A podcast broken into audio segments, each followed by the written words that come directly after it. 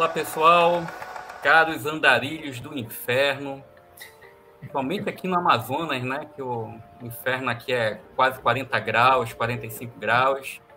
Estamos iniciando mais um podcast, é, o segundo podcast temático, né? Para o especial horror que a gente sempre faz aqui no mês de outubro.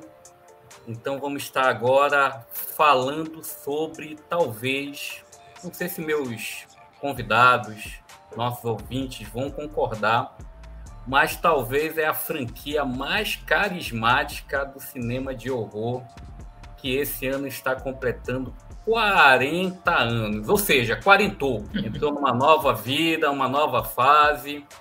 E eu acho, também vou aguardar que nossos convidados que eu vou estar apresentando daqui a pouco, juntamente com nossos ouvintes, não sei se também vão concordar que a pessoa que reclama dessa franquia, reclama de algum dos filmes, esse cara não deve ser boa pessoa. Né? Já morreu por dentro. Já morreu por dentro. É. já, já começa com polêmica. A gente deve. O livro dos mortos levou o espírito dele para outra dimensão, né? É, Define caráter, né, velho? Define caráter. jogar essa pessoa numa dimensão demoníaca para levar umas 500 chibatadas. É só se a pessoa estiver na cabana, tipo, passou pela cabana e realmente ela tem, tem realmente uma ojeriza com, com esse filme. É, é compreensível. Pois Participou. É, né? é só, só isso para explicar porque estamos falando. O Henrique já deu uma dica aí. Estamos falando de Evil Dead, está completando 40 anos. Né? Aquela cabana sagrada, ícone do cinema de horror. Está completando 40 anos agora em 2021, filme lançado em 81, primeiro Evil Dead pelo Sam Raimi. E a gente vai estar aqui nesse podcast fazendo. Acho que nossos, nossos integrantes aqui já pegaram a Serra Elétrica, já pegaram aqui o livro dos mortos. Inclusive, temos especialistas que, fa, que, que vão fazer a leitura nos cânticos, né? Ao final desse podcast, porque se fizer antes, aqui a gente não tem o um final desse podcast. Deus já, pe já pegaram também o famoso Delta 88. Então, todo, todo mundo aqui preparado já com a shotgun. Eu, eu trouxe a minha shotgun aqui para disparar um conteúdo polêmica, né, para falar sobre o Evil Dead.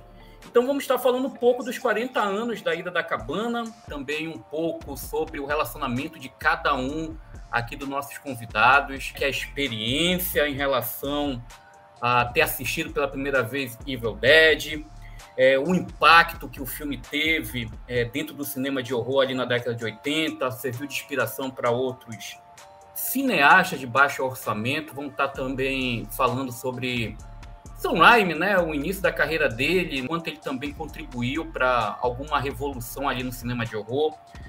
Temos o Evil Dead 2, também é um outro filme lançado lá pela década de 80, lá pela segunda metade da década de 80, 87, que também é um filme que trouxe revoluções, né? O horror mais para o humor negro, o sangue em excesso, que a gente chama do famoso gore.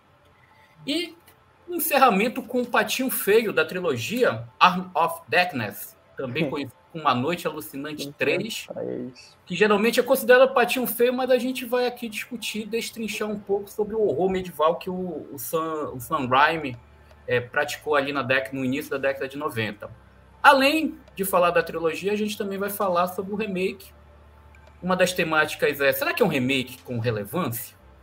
Será que é mais um remake genérico que não agrega nada a um filme clássico, cult, trash como Evil Dead. E também não podemos deixar de falar sobre a série Ash vs Evil Dead, que trouxe de volta Bruce Campbell ao papel ícone de Ash, e dessa vez para o mundo televisivo, né, que durou três temporadas. E também, para fechar esse podcast, vamos falar um pouco sobre que, é que a gente espera do novo filme. Para quem não sabe, teremos, ainda sem data definida, o Evil Dead Rise, que vai ser lançado diretamente no stream da HBO Max. Temos poucas informações, mas temos aqui o guru, um dos nossos convidados é um guru, ele vai consultar a bola dele de, de visões, o verdadeiro xamã, para tentar adivinhar que é que traz esse novo Evil Dead. Eu, Danilo Areosa, serei o host aqui desse podcast, host infernal. Vou estar guiando aqui alguns especialistas que eu vou estar apresentando agora. Eu trouxe só a nata demoníaca, oh. tá? Então aqui é um cara especialista, não, não brinco em serviço. Eu falei, olha, eu quero os PHDs dentro do Evil Dead. Os caras são uma verdadeira bíblia de estatísticas, curiosidade, informações. Inclusive, temos um, um, um dos integrantes está em outra dimensão, inclusive ele não pode mostrar as caras. Né? É isso mesmo. É isso mesmo. Eu não estou em Kandar. Olha, ele está em Kandar. Está dentro de um sótão aí. Bom, vamos deixar depois para o nosso convidado aqui se revelar. Então, queria dar as boas-vindas, né? Começando aqui pelo meu grande, caro amigo, braço direito, corroteirista desse podcast, o cara que juntamente comigo a gente trouxe é, esse especial de terror 2015 na, ali nos primórdios do Cine 7 resolvemos criar esse, esse especial terror onde no mês de outubro a gente fala sobre bastante tralhas né Evanildo coisas cultes horror psicológico entre outras coisas. Então é um especial aí que a gente está na nossa sexta temporada. Se duvidar numa outra dimensão demoníaca a gente talvez já esteja na 13 terceira, 15 quinta temporada. Pô, a temporada 666. Pô, é, 66. aí, aí, aí é, a gente chega no passo do apocalipse. Ah, Seja bem-vindo. é o, o Damian, né? O Damian participa Olha, do... Seja bem-vindo, Ivanildo Pereira, meu grande amigo, para esse podcast aqui do Evil Dead 40 anos. Olá, meu caro. É, acho que somos todos quarentões aqui, né? Agora. então, vamos discutir Olha o filme também. Olha então, discutir o filme que chegou aos 40, né? E como você falou, a gente sempre tenta dar uma, uma variada aqui na proposta no especial todo ano. E esse ano veio a ideia de fazer esses podcasts temáticos e vamos abordar aí alguns filmes que estão fazendo aniversário, né? Que mudaram gênero, que estão voltando, né? É, também, as franquias, algumas franquias estão voltando. E escolhemos né, pegar o Evil Dead, que é, é muito importante aqui na nossa formação, digamos assim, né? Nossa formação cinéfila. E vamos lá discutir aí sobre essa, esses filmes e essa série esse novo produto né, que está vindo aí, que, que, claro, é uma franquia muito especial para o público, né? Público cinéfilo e o público fã de terror. Você já está com o seu livro dos mortos aí, meu caro Ivanildo? Já já. Eu sei que você fala diversas línguas, né? Inclusive o Candarian, né? Então, é, Candariano, tá não. aí para trazer não, os, os espíritos malignos. Opa, eu confundi aqui a franquia, né? Espíritos malignos, nosso querido Thundercat, né? Mas nós estamos prontos aí para fazer o, o ritual Evil Dead ao final desse programa. Nosso segundo convidado aqui é nada menos também um outro colaborador do Cine 7, já, já fez participação aqui no, no especial do, de terror. Inclusive, é o, é o cara que a gente sempre escolhe aquela, aqueles filmes trash meio primitivo para ele fazer alguma coisa que ele adora. Então, só um exemplo de alguma algumas críticas maravilhosas desse rapaz é o Carnossauro do Roger Corman. O grande Henrique, maravilha, né? Henrique Filho, seja bem, seja bem-vindo né? Obrigado. Ele também é, dirige como Uber dos Infernos. Ele geralmente usa 38 para coletar histórias é, Rapaz, sombrias. Eu já, já, já dei um tempo porque realmente não está dando, né? Primeiro que a gasolina tá muito, não está muito, não é muito atrativa para você fazer um Uber, né?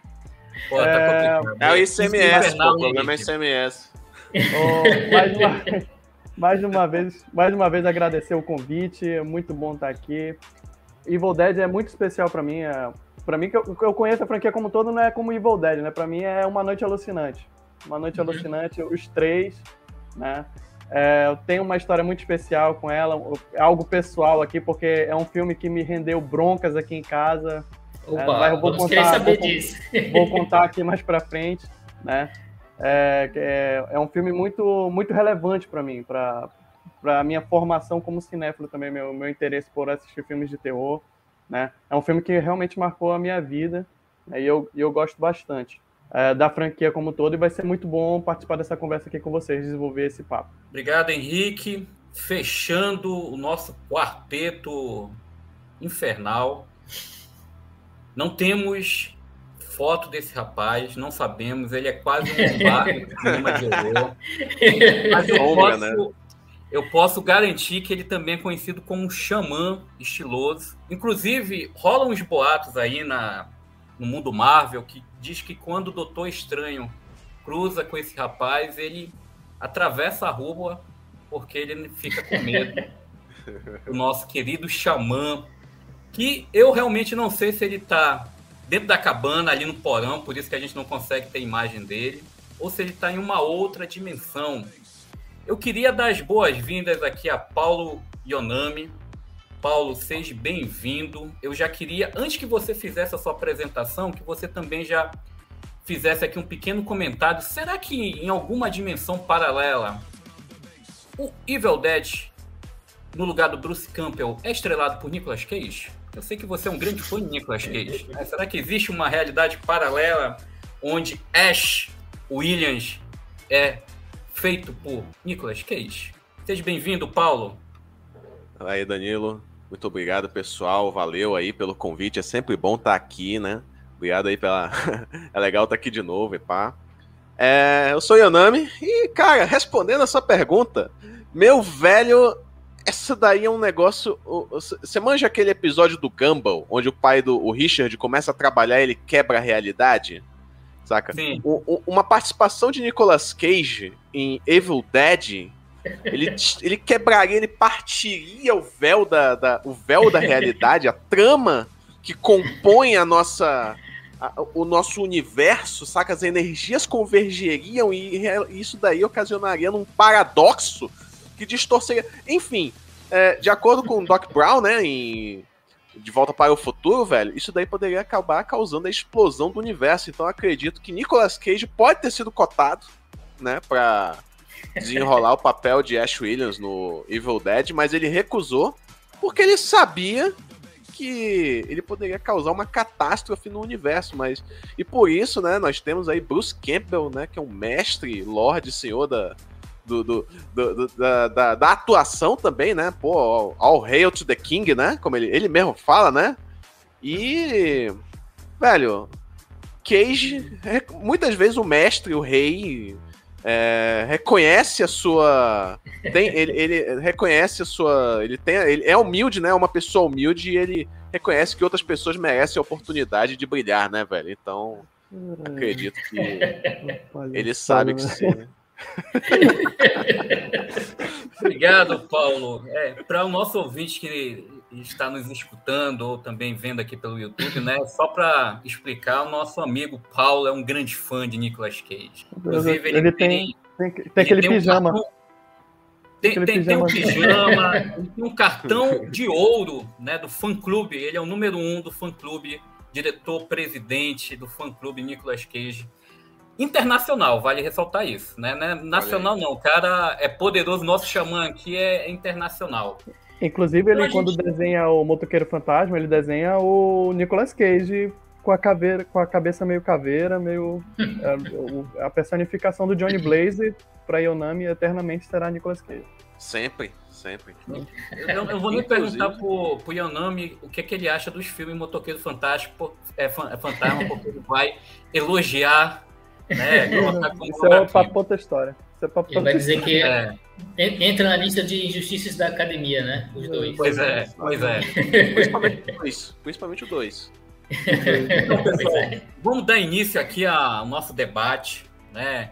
Acho que todo mundo aqui já está com o seu livro dos mortos, com a sua shotgun, já ligou aqui o, o Delta 88 amarelinho ao máximo, é, já está também com a sua serra elétrica, o que mais? Já, já acho que ninguém aqui, tirando o Henrique, está com a camisa azul em homenagem ao nosso querido Ash Williams. Então vamos iniciar esse podcast infernal sobre 40 anos do, do Evil Dead, também conhecido como o Henrique falou, Uma Noite Alucinante. Oh, é, a morte do demônio, né?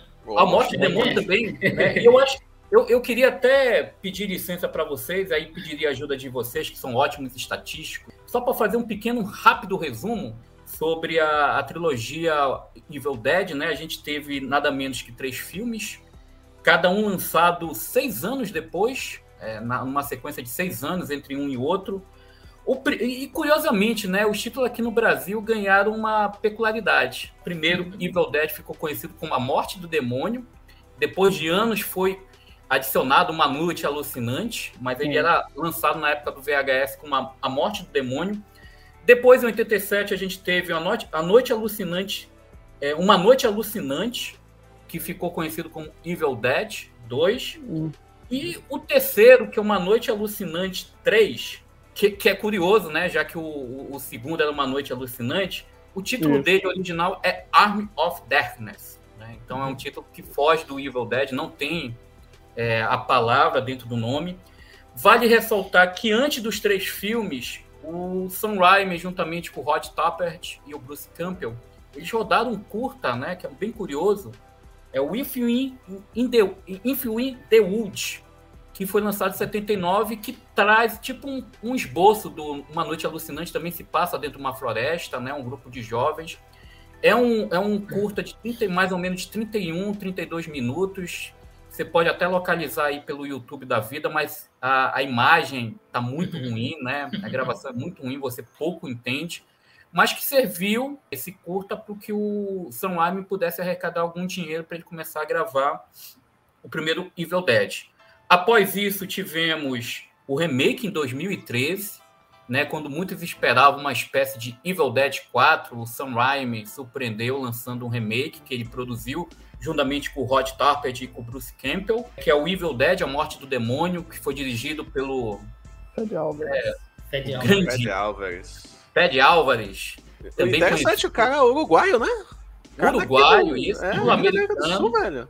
Isso e lançou o remake que a gente também vai estar falando um pouco sobre ele. E logo depois a gente teve o lançamento surpreendente da série, que é o Ash vs. Evil Dead, lançado pelo canal americano Start, né, um canal alternativo americano, e que depois foi adquirido pela Netflix, né? Se você tiver curiosidade de assistir, são três temporadas, cada uma com um episódio de meia hora, naquele formato sitcom que fala sobre a continuação do Ash fora dos filmes de Evil Dead, né, seguindo a sua vida, tentando sair. Ele sai da aposentadoria, né? Ele é exigido.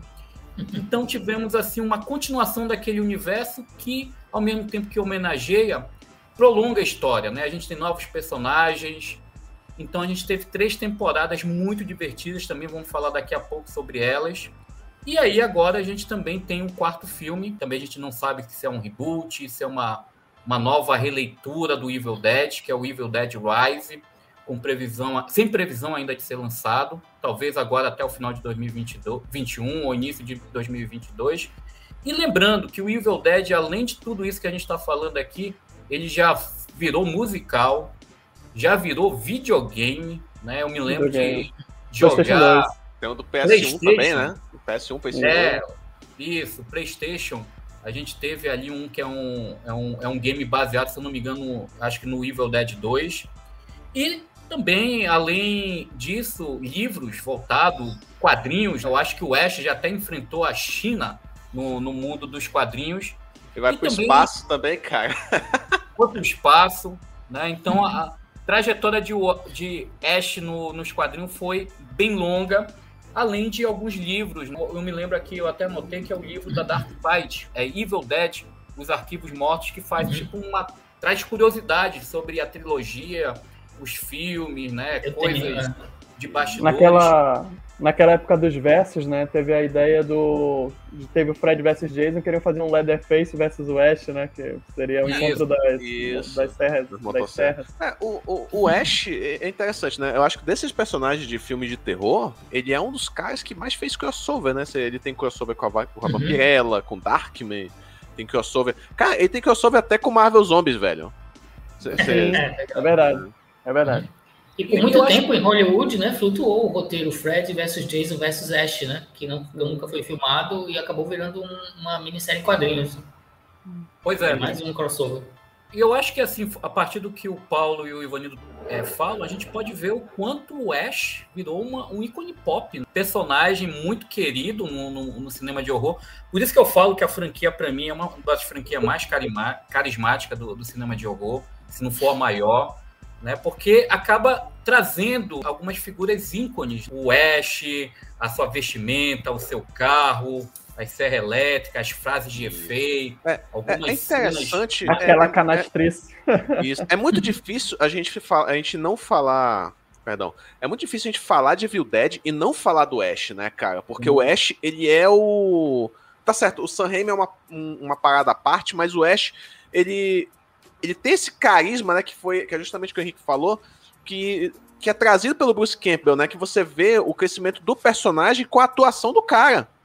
Né, uhum. que no, você vê ali no primeiro filme, no Ash vs Evil Dead, aquela, aquela, aquela filmagem bem, bem guerrilha mesmo, né? O, eu, tava, eu tava vendo o filme agora, antes de, de começar a gravar. Cara, eu acho sensacional como eles fazem os efeitos especiais, que é tudo na mão, é tudo efeito prático, saca?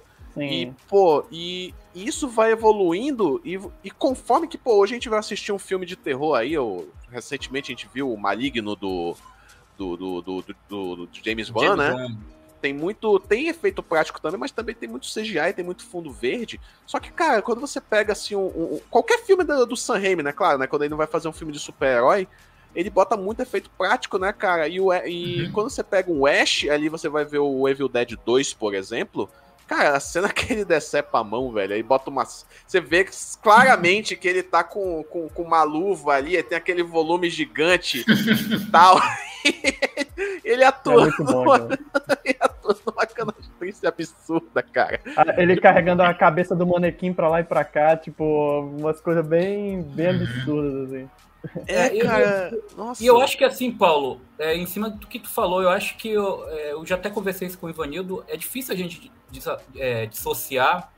Afinal, o Ash é o Bruce Campbell ou o Bruce Campbell é o Ash? Né? Acabou ficando assim uma mistura que a gente não sabe onde começa o personagem, onde termina o ator. Sim. Por causa e... de, dessa atuação emblemática do, do Bruce Campbell. E, e vocês sabem que tem um. Eu não lembro se é uma série, tem um filme sobre isso, né?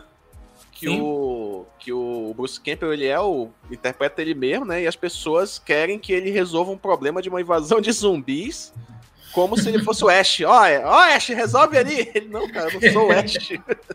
Meu nome é Bruce, né? Meu nome é Isso. é Bruce. Isso, é. Então, pessoal, vamos começar falando depois dessa, dessa pequena introdução aqui, da gente passar sobre o mundo, o universo Evil Dead, uma noite alucinante. Eu queria escutar de cada um de vocês, começando aí pelo nosso amigo Ivanildo, como é que você, como é que é o relacionamento com a franquia? Como é que foi a primeira experiência? Vocês conseguem lembrar de assistir Evil Dead? Eu, eu tenho uma experiência, para mim, uma sinergia divertidíssima quando eu assisti. Então, eu queria escutar aí de cada um de vocês um pouco sobre essa experiência. Ivanildo, meu caro, conte-me como é o teu relacionamento com essa franquia carismática? Cara, é, somos todos filhos da época do, do VHS, né? Da, da videolocadora. Então, e, e o, o, do Evil Dead tinha. Quando a gente ia na videolocadora, as capas eram que chamavam atenção, né? E a do Evil Dead era uma das capas mais carismáticas, né? Aquela mão saindo lá debaixo da terra, agarrando o pescoço da, da atriz, que inclusive aquilo ali foi aquela foto ali, não tem nada a ver com o filme, né? Foi feita depois, né?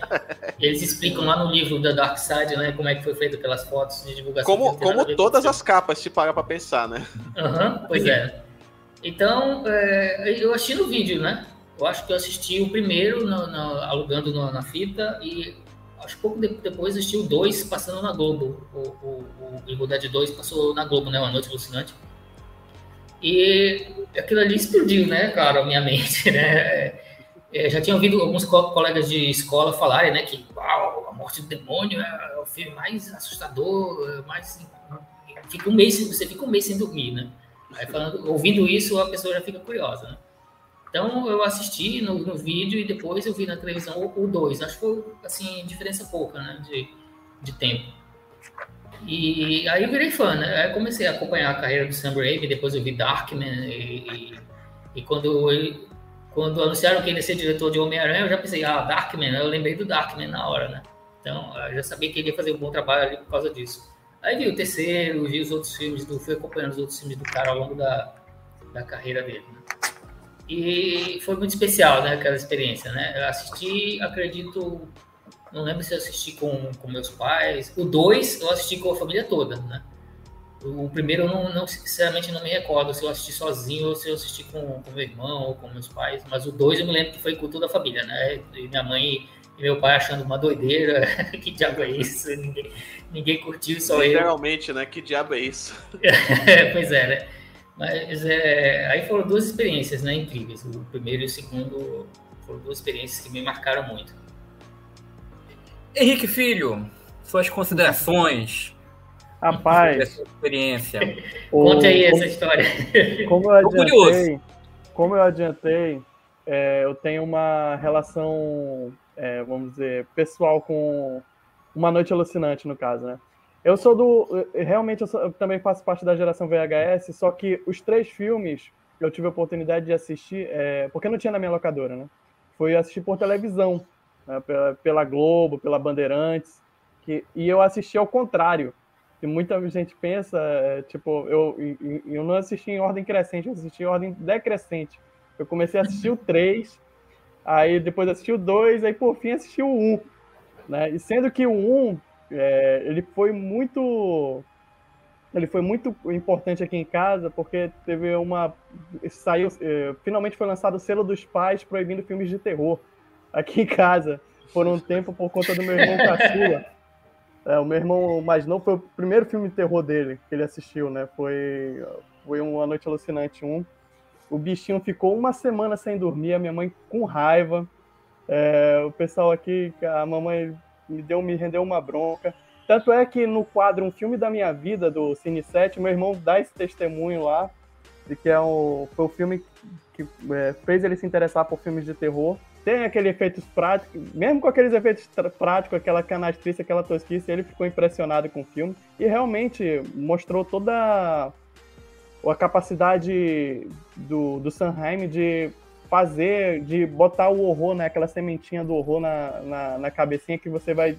que você pensa duas vezes antes de pegar copo de água na cozinha às três da manhã.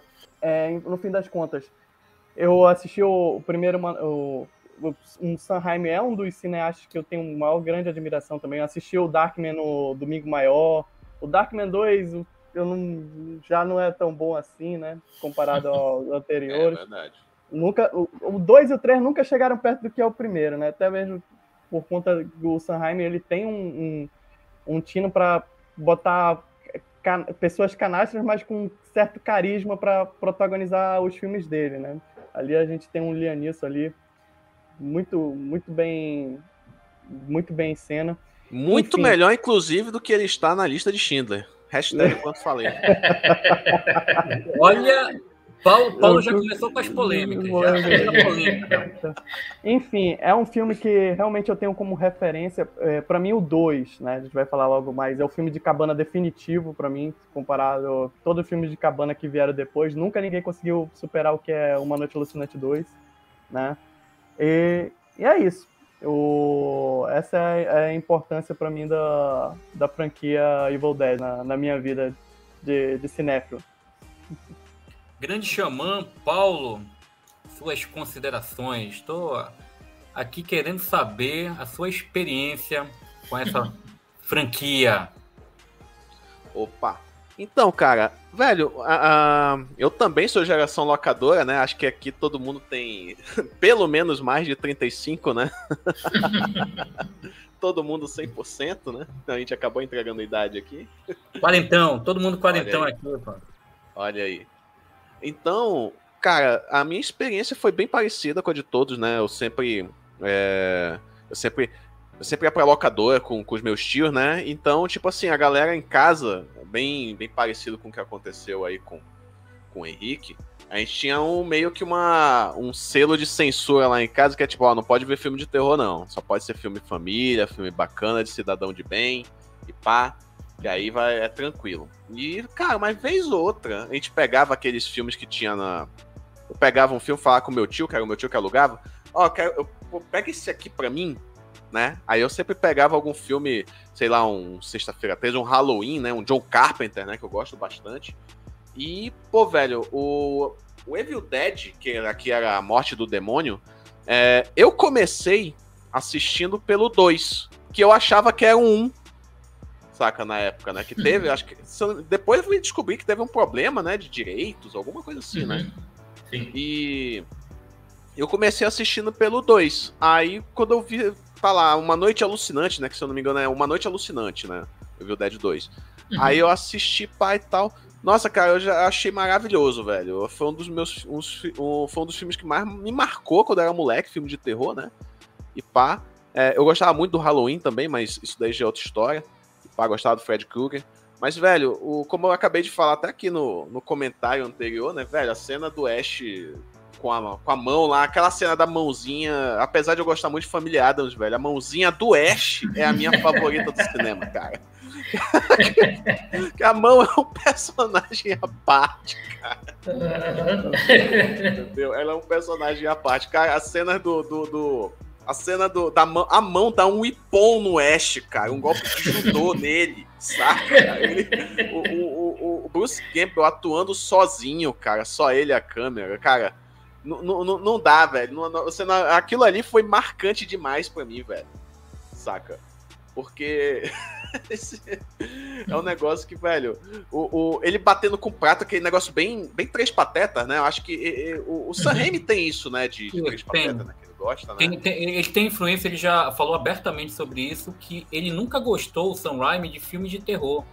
Né? Ele fez um filme de baixo orçamento, porque naquela época é, se, se, havia possibilidade muito grande para um, um, diretor que estava começando de baixo uhum. fazer filme de terror, mas ele fala que quando ele resolveu fazer o, seg o segundo Evil Dead, né, que é Uma Noite Alucinante, ele queria fazer um filme de comédia, né? Ele queria mostrar o horror com um olhar de comédia e ele cita em várias entrevistas que os Três Pateta é a fonte de inspiração dele para o segundo filme do, da, da franquia. Olha aí. E, e, pô, além disso, né, você fazer um filme de terror, né, claro, dadas as devidas, guardadas as devidas proporções, né, é relativamente barato, né, cara? Você tem ali, Sim. principalmente que na época os efeitos práticos eram bem. Eu, eu, eu acho que eu vi num. Ou foi num, num, num extra, né, que aquela, aquela fumacinha, né, que eu acabei de ver o filme.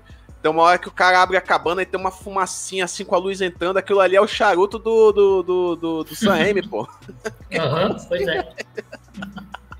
Ele mandou o, o produtor fumar lá dentro para ficar uma fumaça na hora que eles abrissem a porta. Olha só, velho. Então, tipo, é, essas curiosidades, a gente saber essa, essas coisas, né? Tipo, então... é, deixa, deixa a gente mais próximo, né, cara? Que pensa, pô, velho, você, você também pode fazer isso, entendeu?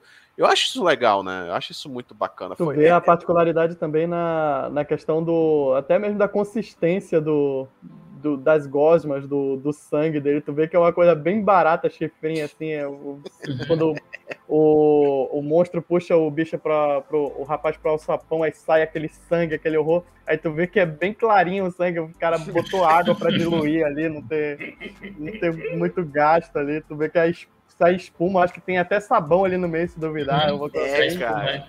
Tem uma, hora, tem uma hora que eu acho que deve ter acabado o dinheiro pra, pra, pra usar o extrato de tomate, ou então o suco vermelho, né? Eles começaram a usar branco, né? É, é, branco, né? Sai um bagulho branco, cara, uma espuma. É muito, é muito barato, cara, saca? Purê de batata uhum. ali. Eu acho que é purê de batata ali. É, mingau, né? É, mingau. É isso. Olha, não muito diferente de vocês, a minha experiência, eu também, eu acho que o primeiro filme que eu assisti da, da franquia foi o Evil Dead 2. Eu aluguei na locadora, achei uma diversão é, tremenda. Eu acho que tinha sido o primeiro filme, porque assim, a gente assiste muitos filmes de Sexta-feira 13, Hora do Pesadelo, né? Tem aquele jeito muito sério, né? Muito sério, ainda que você em alguns momentos uhum. dá algumas risadas pela algumas mortes meio ícones que a gente tem dentro das franquias do Fred, do Jason. Mas o Evil Dead 2, ele tem, né, esse humor que, que você ali no, no, início você estranha, mas ao mesmo tempo é tão charmoso, tão divertido pela forma como o Sam Raimi ele vai trabalhando, o time. E aí a gente, quando a gente for falar do Evil Dead 2, não tem como deixar de falar dessa atuação do nosso querido Bruce Campbell. Aquele tipo de comédia que a gente vê que Jerry Lewis, é, Jim Carrey, Steve Martin, fazem daquele humor físico, uma Sim. tremenda exuberância. Bem pastelão, Caras de né? bocas. Né? Caras de bocas, né? Caras de bocas. O Bruce Campbell, ele faz, né, no, no, no, no segundo Evil Dead. Então eu comecei pelo segundo Evil Dead e só alguns anos depois, eu acho que já ali na casa dos meus 11, 12 anos, eu assisti A Morte do Demônio. Eu já tinha ouvido falar com o Ivanildo na escola, o pessoal falava, olha, é um filme assustador. E como eu já tinha assistido o 2, eu sempre postergava o primeiro, porque eu não queria estragar a experiência. Aí uma, um, um dia eu cheguei de, eu acho que de alguma festa de aniversário, estava passando na Bandeirante, eu acho que é, começou por volta de uma hora, Geralmente a Bandeirante, acho que é dia de sexta ou sábado, não me lembro agora, tinha uma, uma programação de terror ali pela madrugada. E aí eu falei, porra, é o primeiro Evil Dead, eu vou finalmente assistir. Cara, quando chegou naquela cena da árvore, da insinuação duplo, né, cara? Eu falei, rapaz, que cena, né, provocativa, o quanto Sam Raimi, naquela época ali, década de 80, que era muito cheio de censura, né? Havia a, a, a, todo o processo da censura, de cortar filmes de uhum. terror, essas coisas. O quanto ele consegue fazer uma cena que. É, eu, eu, me lembro que teve várias críticas na época, e até hoje, muita gente que assiste esse filme acha a cena um tanto, vamos dizer assim, é, inadequada, né? Inadequada. Grotesco, grotesco, grotesco né? Pesada, né? Pesada. Pesada. Né? Mesmo, mesmo pro tema, né? Mesmo pro tema. Isso mesmo assim. E é uma cena que ele filma ali com uma dinâmica muito grande. Mas é uma, filma, é, uma, é uma cena que você não tem como passar ali, vamos dizer uhum. assim. Ninguém esquece, né? É, é. você, você fica grudada. Vai esquecer. É. é, fica grudada na memória. É uma cena assim forte. E se a gente for ver, a gente vai estar discutindo isso daqui a pouco no podcast, influenciou outros cineastas. O Stuart Gordon tem cena meio parecida disso no, no Ray Animaton dele, do Além também. O próprio é, Lars von Trier no Anticristo tem uma cena ali também é. muito semelhante. Uhum. Então, para a gente ver que o Sam Raimi, o Evil Dead, apesar de ser classificado como um filme trash, ele traz. Então, essa foi minha experiência muito forte quando eu vi o, o primeiro Evil Dead, de ver essa cena assim meio sexual é, num filme de terror assim com essa intensidade. E eu não vou negar, eu acho que os dois primeiros são filmes que se equiparam. O terceiro, apesar de ser o mais fraquinho, ainda fecha a trilogia com muita qualidade. Então, é, é, essa é a primeira coisa que me marcou muito no, quando eu assisti pela primeira vez o Evil Dead, essa sequência, né? E todo esse horror que ele cria dentro de uma atmosfera. E aí entra no, no, no, num assunto que eu queria discutir com vocês, né? Que é o impacto do primeiro Evil Dead. Vocês consideram esse impacto? O Evil Dead é um filme trash? Eu vejo, eu digo isso porque eu vejo muitas discussões entre colegas nos fóruns de terror que muita gente não aceita Evil Dead ser classificado como um filme ah, trash, né? Não, não é um filme cult. Eu, é um filme cult. Um, posso fazer um, um comentário?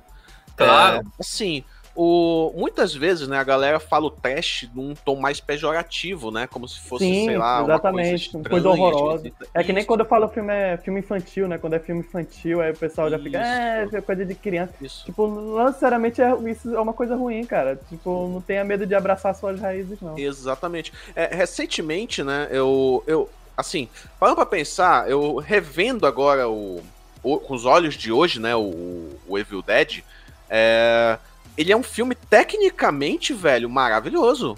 Porque Sim. você vê ali que o, o Sam Raimi, eu não, não sei, eles eram no, jovens, né? O Sam Raimi, o Bruce Campbell, a galera. E tem participação também, para quem, galera aí, tem participação dos irmãos Coen até, né, velho? Tem o. Uhum, o eles estão envolvidos o também, Joe né? Foi a, foi, ajudou na montagem, né? O Joe Isso. ajudou na montagem do filme. Isso. Diz que o argumento também, Vanildo, diz que acho que foi o Joe que ajudou no, no argumento da ideia da história na cabana, né? Se eu não me engano. Isso. Exatamente. É. Aí você pega, por exemplo, a, a, quem, aquela, aquelas, aquelas câmeras, né, que ele usa, tanto que por isso, né, que ele foi escalado, traz, trazido para depois dirigir filme do, do Homem-Aranha, né, que ele usou muito bem lá no Darkman, né, com as câmeras em movimento, a câmera viajando, que, velho, eu achei muita viagem, né, e botou a câmera numa tábua, amarrou ali, saiu correndo com a câmera, andava com a uhum. câmera numa bicicleta e tal. Mas aí, recentemente, um, uma pequena curiosidade, eu tava vendo um filme, eu acho que é de 74, eu não me lembro agora, me corrija se eu estiver errado, Profundo Rosso, do Dario Argento. Velho, ele faz a mesma coisa. Olha a influência do, do cara do cinema europeu aí, velho, trazendo essa. É, uhum. eu acho isso muito legal, saca? O, por isso que eu acredito que tecnicamente o, o, o Evil Dead, né, ele é impecável. Sim, saca? Porque ele bota. Ainda mais levando em consideração o orçamento que eles tinham, né? Exatamente. Trazendo para cá, trazendo para cá essa questão de botar a câmera em, em lugares inusitados para fazer uma cena de perseguição. Sempre vou lembrar do Fernando Meirelles com o Steven Spielberg. Eles conversando sobre como o Meirelles perseguiu a galinha, né? O Spielberg queria saber como é que ele tinha perseguido. Aí o Meirelles, eu só eu amarrei a câmera num cabo de vassoura e saí correndo atrás da galinha. Aí, tipo, o Spielberg, meu Deus, ia gastar 100 mil dólares para fazer um negócio desse. Tipo, não, não faz. A gente, quando está em momentos de dificuldade, a gente se adapta, né? A capacidade do ser humano de se adaptar e procurar uma alternativa para resolver o, o, problema. E, Paulo, só, só complementando aí o que você falou, eu, eu, eu, uma das coisas que me chama muita atenção no primeiro Evil Dead é essa dinâmica, né? É, é, um, é um filme que ele é muito dinâmico, muito ágil e um ponto que é muito interessante que você falou aí do, do recurso técnico, é um, é, um filme que eu digo para o cinema de terror bem filmado, apesar de alguns problemas que a gente vê ali, clássicos de montagem, edição, continuidade. Mas assim, o, não sei se vocês é, se lembram, mas o Evil Dead ele, ele, tem alguns ângulos meio estranhos, né? Muitas vezes o, o Sam Raimi ele filma de cima dos personagens, aí ele faz corte diretamente na, no, no, nos olhos dos personagens, fica essa troca de olhos. cena, aquele momento que o Bruce Campbell anda meio de lado, né? Ele vai olhar a ponte, ele anda assim meio de lado. É. E assim, isso é pra criar muito... atmosfera, cara. Criatividade usando. É, é pra favorecer a cena, né? Isso. Uhum. E eu queria, eu queria reforçar essa coisa que o Ivanildo falou, que é a atmosfera. Eu ainda acho que esse primeiro filme ele tem uma atmosfera muito forte.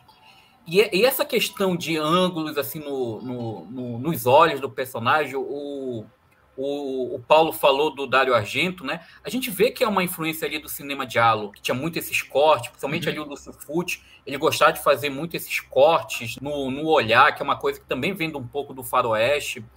E se a gente for olhar aquelas fumacinhas, como é, a, a névoa que fica no meio ali da, da, da floresta, às vezes entra pela casa, ali a gente também tem um pouco do cinema gótico, né? O Mário Bava. O Mário Bava, com certeza, deve ter influenciado muito os trabalhos dele, principalmente ali da década 50, 60, o, o, a, a, visão do Sam Raimi para fazer né, essa questão do, do horror atmosférico ali, gótico, da floresta ali, meio quase como um organismo vivo. Então, eu acho que é um filme muito rico, né, pra gente discutir essa parte técnica e pela inventividade. Aquela coisa assim que o Glauber Rocha que falava, né, uma ideia na cabeça, uma câmera na mão, parece que funciona aí pro Raimi, né? Ele, ele, por exemplo, ele tem pouco recurso, mas ele utiliza inventividade para trabalhar dentro do dentro do, do próprio filme.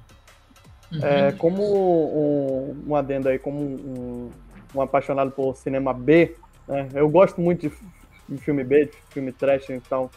E eu não vejo. Quando alguém toma um filme B como uma coisa ruim, eu, eu já meio me entorto assim pro lado. Cara, tem que ver como é que é feito, como se é, pode trazer um, uma referência aí futura, pode ser um filme de qualidade. Pô, tira, por exemplo, os, os primeiros filmes também do Peter Jackson, são maravilhosos, o Trash, né, o Fome Animal, que usam, é, usam efeitos práticos, se vira como pode e entregam filmes que são hoje são, são referência no caso. Sim. O, e... o Náusea Total, ele fazia aquelas máscaras dos caras assando no forno da mãe dele, velho. É, é, sensacional, e é sensacional. E tanto é que, tipo, tu vê que influência, tu vê o, o trash, assim, tem um. Eu tava vendo as concept arts dos orcs.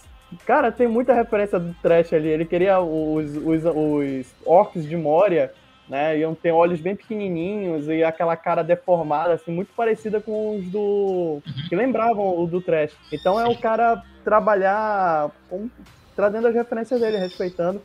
E o Evil Dead tem muito disso. O pessoal, ah, filme trash, coisa. Cara, não, não necessariamente é, é, ruim. Pode ser um filme muito bom, né? Dentro do, da limitação do cara ali. Sim, claro. Eu acho que o, o, talvez a moçadinha jovem que assista hoje o Evil Dead já não sinta mais tanto impacto, porque primeiro porque acha o filme toscão, e ele é mesmo nos padrões de hoje, né? né? É. Mas tem que levar em conta né, o contexto da época, que eu sempre falo, né?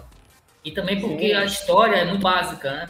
Mas não, não é, esse não é o problema do Evil Dead, o problema é dos outros dezenas de filmes que copiaram a história dele, que vieram depois. Sim, exatamente. Por isso que a história hoje parece manjada para quem chega hoje ao filme, talvez. É, já que o Ivanildo falou, eu acho que a gente pode dar uma sinopse aí, que nunca assistiu Evil Dead, né? Basicamente é uma sinopse muito simples. É um grupo de adolescentes que vão passar. Adolescentes com, com cara de 50 anos. Né? É, aquele.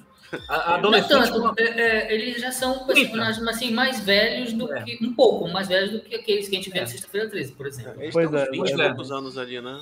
É. Isso. Vamos dizer assim, um adolescente adulto, né? Jovens jovem adulto, né? Jovem, jovem adulto. É um grupo de jovens adultos que vai é, passar um final de semana numa cabana.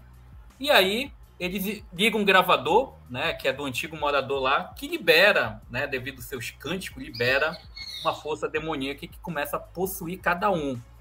E a partir uhum. disso, queria saber, Vanildo, como é que tu enxerga hoje o impacto, né? Você falou um pouco hoje da, da geração né, atual em relação à questão de achar o Evil Dead tosco, mas qual é o impacto do Evil Dead dentro do cinema de horror? A gente precisa é, pegar esse contexto, né? Era início dos anos 80, 81. O que, que o Evil Dead trouxe ali que não tinha antes no cinema de horror e que ele gerou uma revolução, principalmente naquela década, dentro do, do cinema de gênero?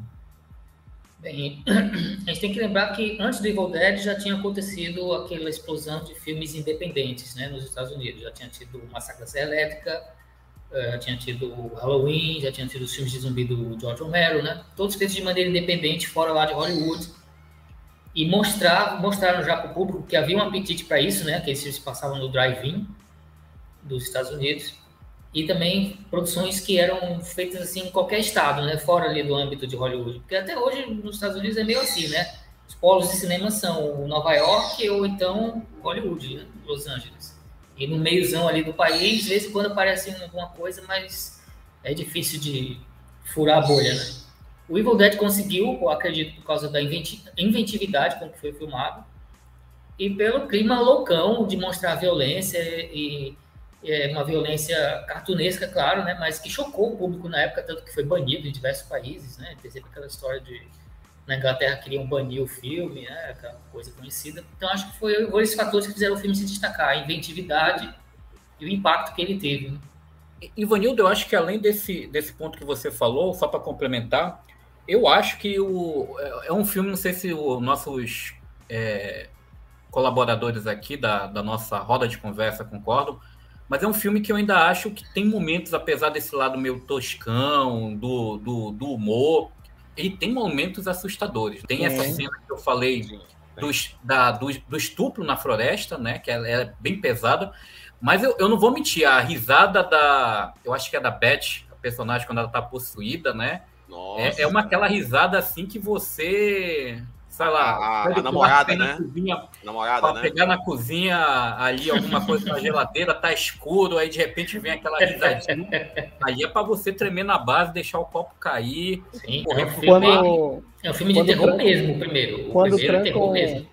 Quando trancam a, a pessoa no porão e ela levanta o alçapão e começa a falar e desce, aí depois ela Meio, ela meio, meio Reagan ali, né? Meio Isso, Reagan. Aí ela, aí ela volta ao normal e ao seu normal, né? E começa a falar coisas, lembranças do passado, aí do nada vou te estuprar, caralho. Tipo, é uma coisa bem.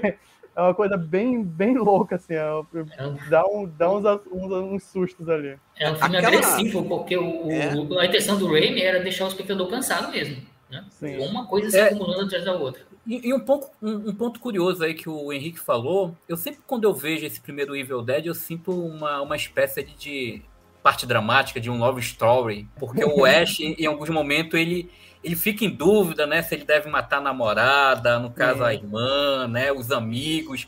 Ele tem esse laço afetivo e essa, é, e essa cena aí que você descreveu, Henrique, a gente sente mesmo nessa né, parte dramática do personagem que fica na dúvida ali se é ainda o resquício do, da, da, da pessoa que, que, que ele gosta, né, que ele tem aquele aquele ah, tem. Um, tem, um, tem um recurso que o Jaime usa nos diálogos, que é, por exemplo, tá, o demônio tá possuindo a pessoa, só que, tipo, o demônio se apodera também das memórias da pessoa, né? Sim, e ela começa isso. a usar com, a, a favor dela para conseguir a liberdade, para fazer a maldade dela.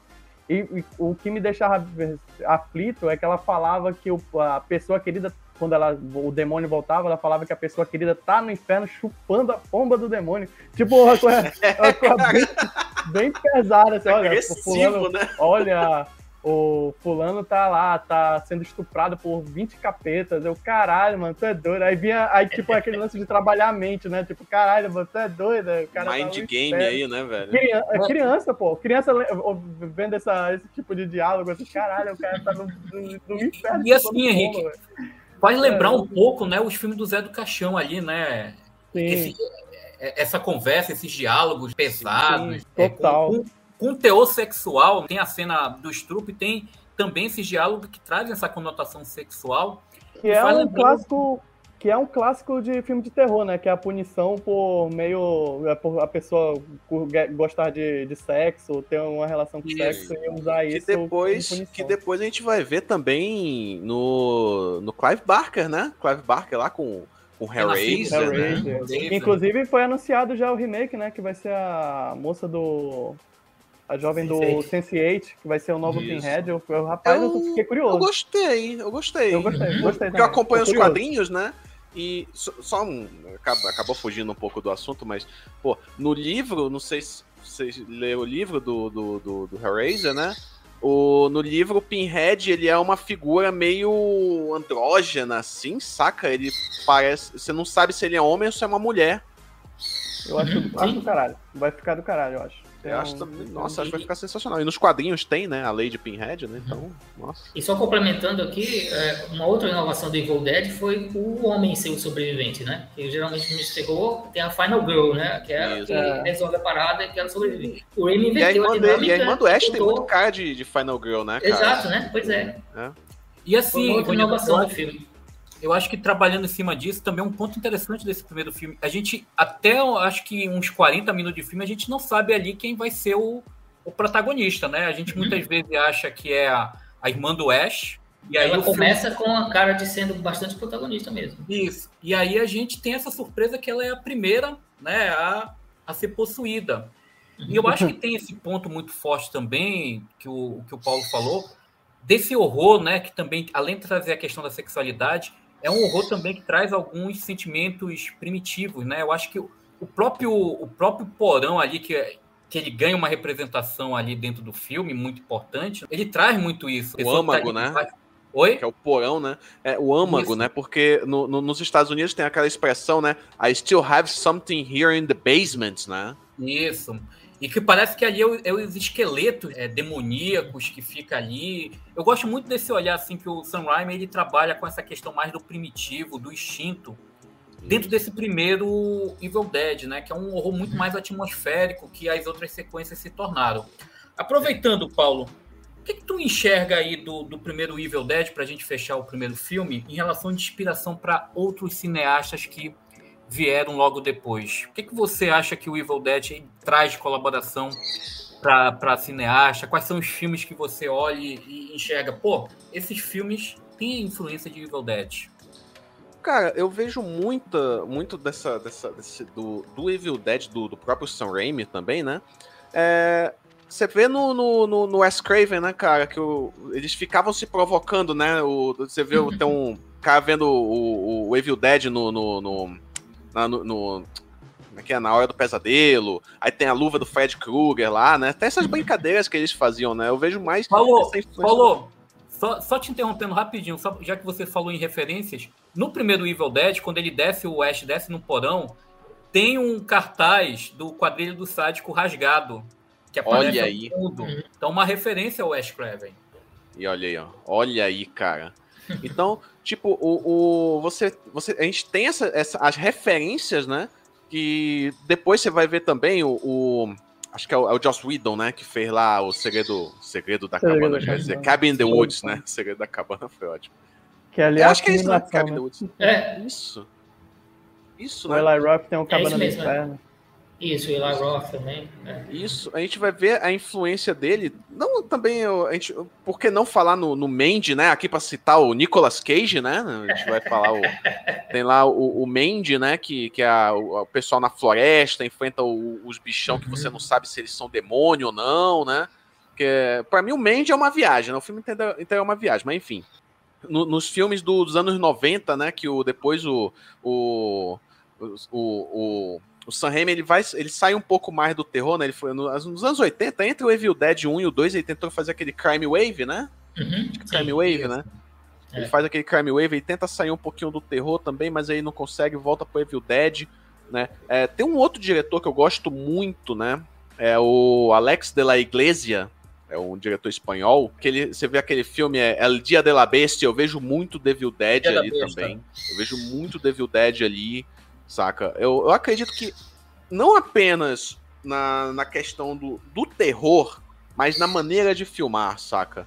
porque esse lance da câmera andando, a câmera, a câmera ela é um personagem, né, velho? Isso eu acho muito legal do, do, do Sam Raimi que ele coloca, que óbvio, né, a gente já comentou aqui, veio do diálogo, né? Mas eu acredito que o cara que mais, cara que trouxe isso pro ocidente, né, que deixou isso mais popular, né? Foi, foi o, o, o, o Sam Raimi, né? A gente tem. Apesar, não sei, o, no, no acho que no Sexta-feira 13 tem isso também, né? Mas é o que? É contemporâneo, né? 81, 80, uhum. Sexta-feira 13? Não lembro. Eu, Sexta-feira 13 eu acho muito Sim. parada a câmera, né? Eu não, é, é, é, uma, uma, coisa. É uma filmagem mais, mais convencional, né? É. é. Isso. Isso. Aí aquela, o. Aquela câmera arrebentando as portas, assim, dá uma tensão do cacete, é, vai é. crescendo. É. Assim. Aquele plano final do Evil Dead é uma moto, né? Andando por dentro da cabine e batendo no, no Bruce Campbell no final, né? Ah, aquela reação dele foi espontânea. Né? Atropelado. É, então. atropelado, cara. Então. É, tem isso é, em outros filmes, assim, com tanta frequência. Exatamente. Aí, então, tipo. Aí, pode, pode continuar, pode... Paulo é, é, eu vejo mais essa influência não apenas do, do, do, do, do terror, mas do estilo de filmagem, né, cara?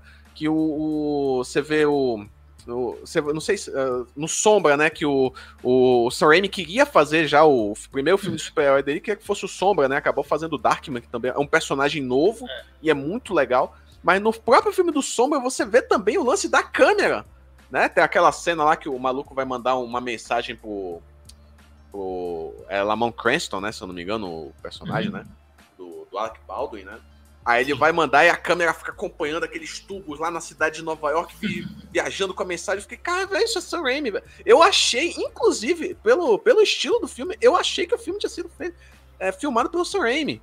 Né? Depois eu fui ver, não era, né? Infelizmente, né? Mas, mas enfim, é, eu acredito que essas seriam as principais influências, né?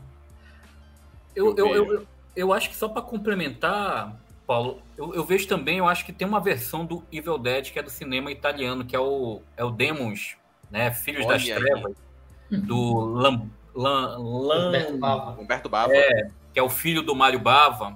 É, é, é, curioso, né? Isso. O Mário Bava influenciou, de certa forma, o Evil Dead, né? Alguns filmes do Mário Bava. E o Evil Dead influenciou um dos filmes do, uhum. do, do, do, do, da família Bava, que é o Lamberto, e que é um filme que eu acho também muito divertido, também é muito exagerado nessa questão do gore, né? Que é o Demos. É bem Evil Dead, né? É bem Evil Dead. Isso, cara, é, é, uma versão do Evil Dead passado num cinema, né? Para quem não Na sabe. Itália teve vários, né? Filmes assim, Isso. meio imitação do Evil Dead, ou pegando algumas coisas dele, né? É, no Japão, eu... principalmente, né? Se a gente pegar Sim. pra ver. No Japão também, né? Pois é. É. Só que eu, eu, eu ainda acho que o, o, clássico, assim, o filme que mais se aproxima do primeiro Evil Dead é esse, o Demos, do, do Lamberto Bava. Né? Eu acho uma diversão lindíssima, exagerado. E tem uma metáfora de, de ser o filme dentro do filme, né? Isso. Que tem também, também essa questão dos personagens sendo possuídos, aqueles olhos verdes, né? Ele subindo a escada Sim. com os olhos verdes.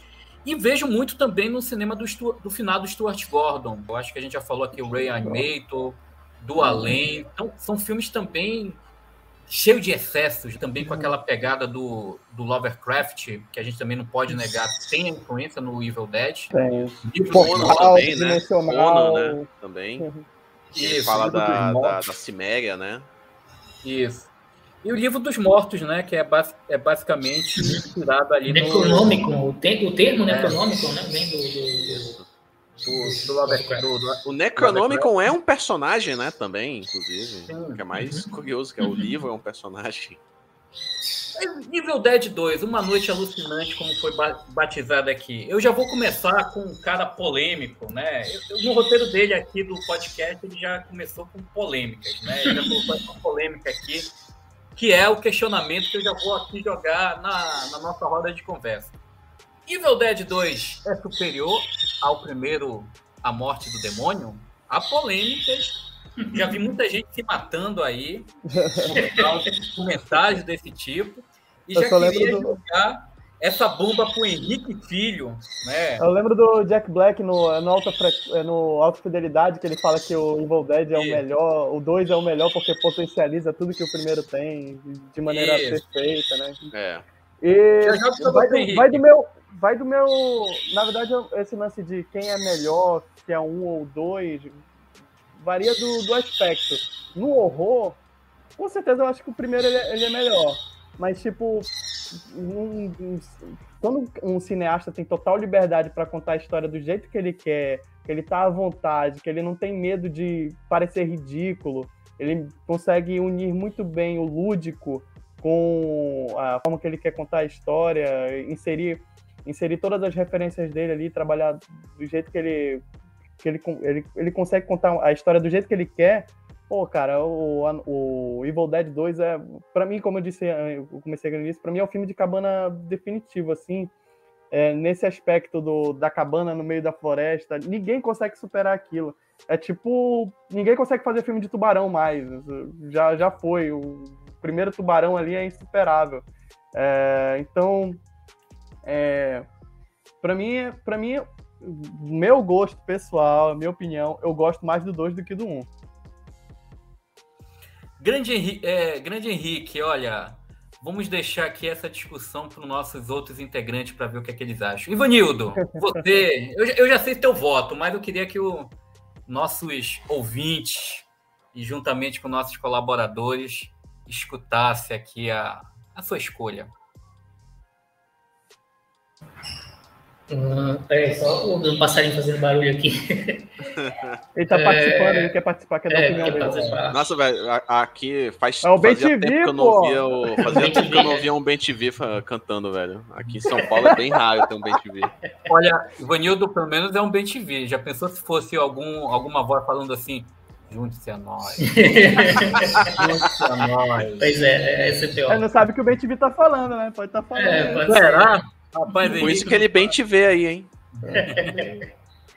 bem, é, como o Henrique falou, né? Depende do gosto do freguês, né? Quem é melhor, quem não é. Eu, particularmente, o, o segundo é o meu favorito do, da, da, da, da, trilogia, o que eu mais gosto, o que eu mais revejo.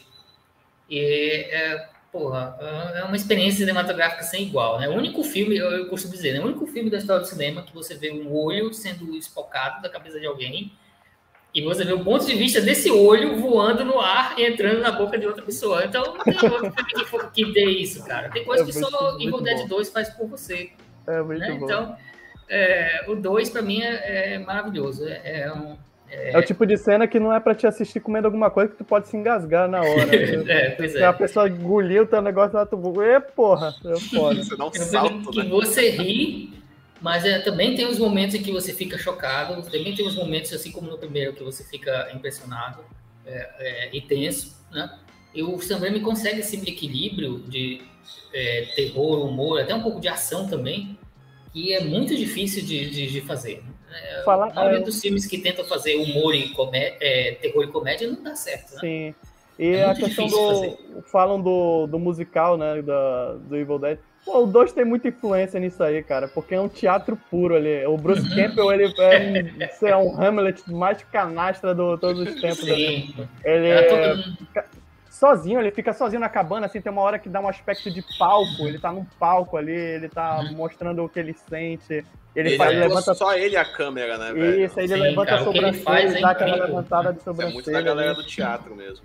O, eu acho que é, porque o Evil Dead acabou ficando uma coisa muito cult, né? Mas se, se tivessem dado assim, um projeto assim mais pop o Bruce Campbell, ele teria sido tão grande quanto o Jim Carrey. Eu, eu tenho, tenho, certeza disso. Também, o problema é que nunca, essa, nunca deram para ele, né? Não é verdade. Eu também eu, faço... eu faço comparativo com o Hamlet por conta da, da, da, do crânio, né? Que ali é substituído uma cabeça de manequim, que ele, ele, ele balança, né? Fica Sim. preso na mão. E, tipo, porra, e depois a própria mão dele, né? Isso. A mão, nossa, a mão. E, e, assim, só para colocar, já que a gente tocou no, no ponto aqui ne nevrálgico, que é o Bruce Campbell, né? Eu acho que a gente precisa, é, pelo menos nesse podcast, valorizar Bruce Campbell, que é um ator que, quando dão uma oportunidade para ele, ele tem um carisma que, para mim, é é, é, uhum. é, da ídone dele, né? É, é difícil Sim. você ver uma pessoa com um carisma tão forte como ele tem. E, e o quanto ele vestiu né, o, o personagem, o Ash, o Ash Williams, Principalmente se você compara com o primeiro filme, que parece que ele está ali se encontrando com o personagem, né? Ele está conhecendo e, e, ele vai crescendo durante o filme.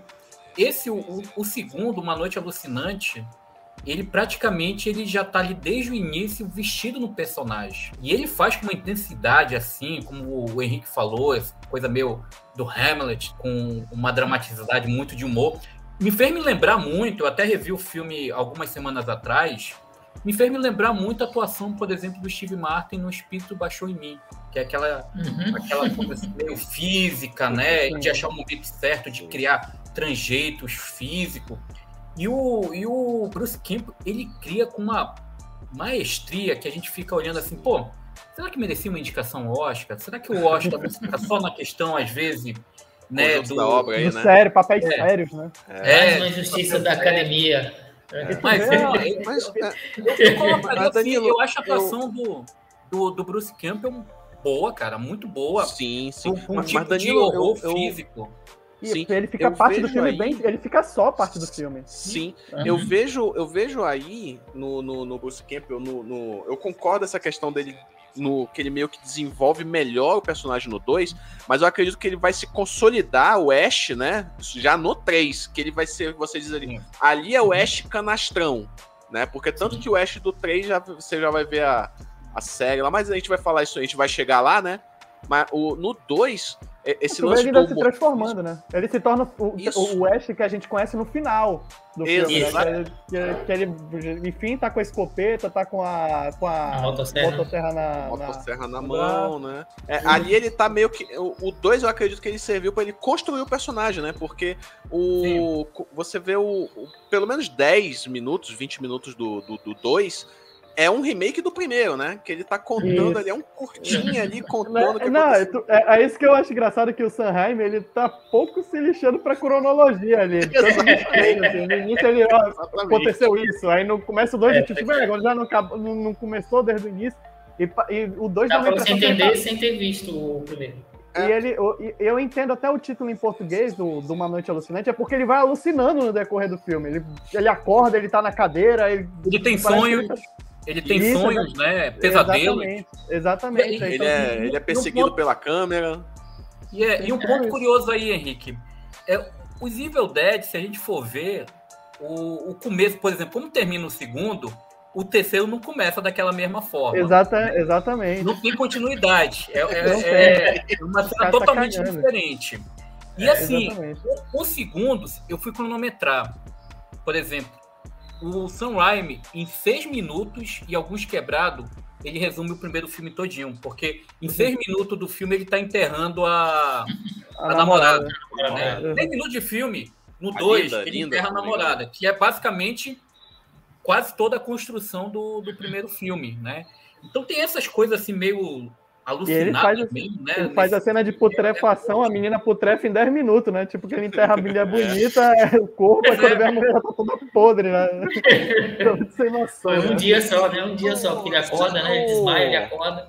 No 2, eu não me lembro, não tá muito fresco na minha memória, mas no 2 tem a cena da, da floresta de novo com o Ash. Tem, não tem? Tem. Que ele é atacado tem. pelos galhos, não é? Tem. Na verdade, logo no início do 2, ele é, ele é perseguido, ele é levado, né? Aquela cena uhum. final do primeiro já começa no segundo ele sendo levado pelas árvores, né? uhum. né? Aí ele bate Inclusive, numa árvore e cai dentro de uma boca. Me faz referência, Isso. Me faz referência ao Magneto jogando Wolverine no X-Men 3. Isso. O Magneto joga o Wolverine, aí eu cai igualzinho, cara. É igualzinho, boa, é a boa, mesma. É. É, eu, acho, eu, eu acho que um, um, ponto interessante do segundo, que ele assim, ele não é tão com horror atmosférico quanto o primeiro. Ele tem a sua parte atmosférica, uhum. mas ele não é tão intenso.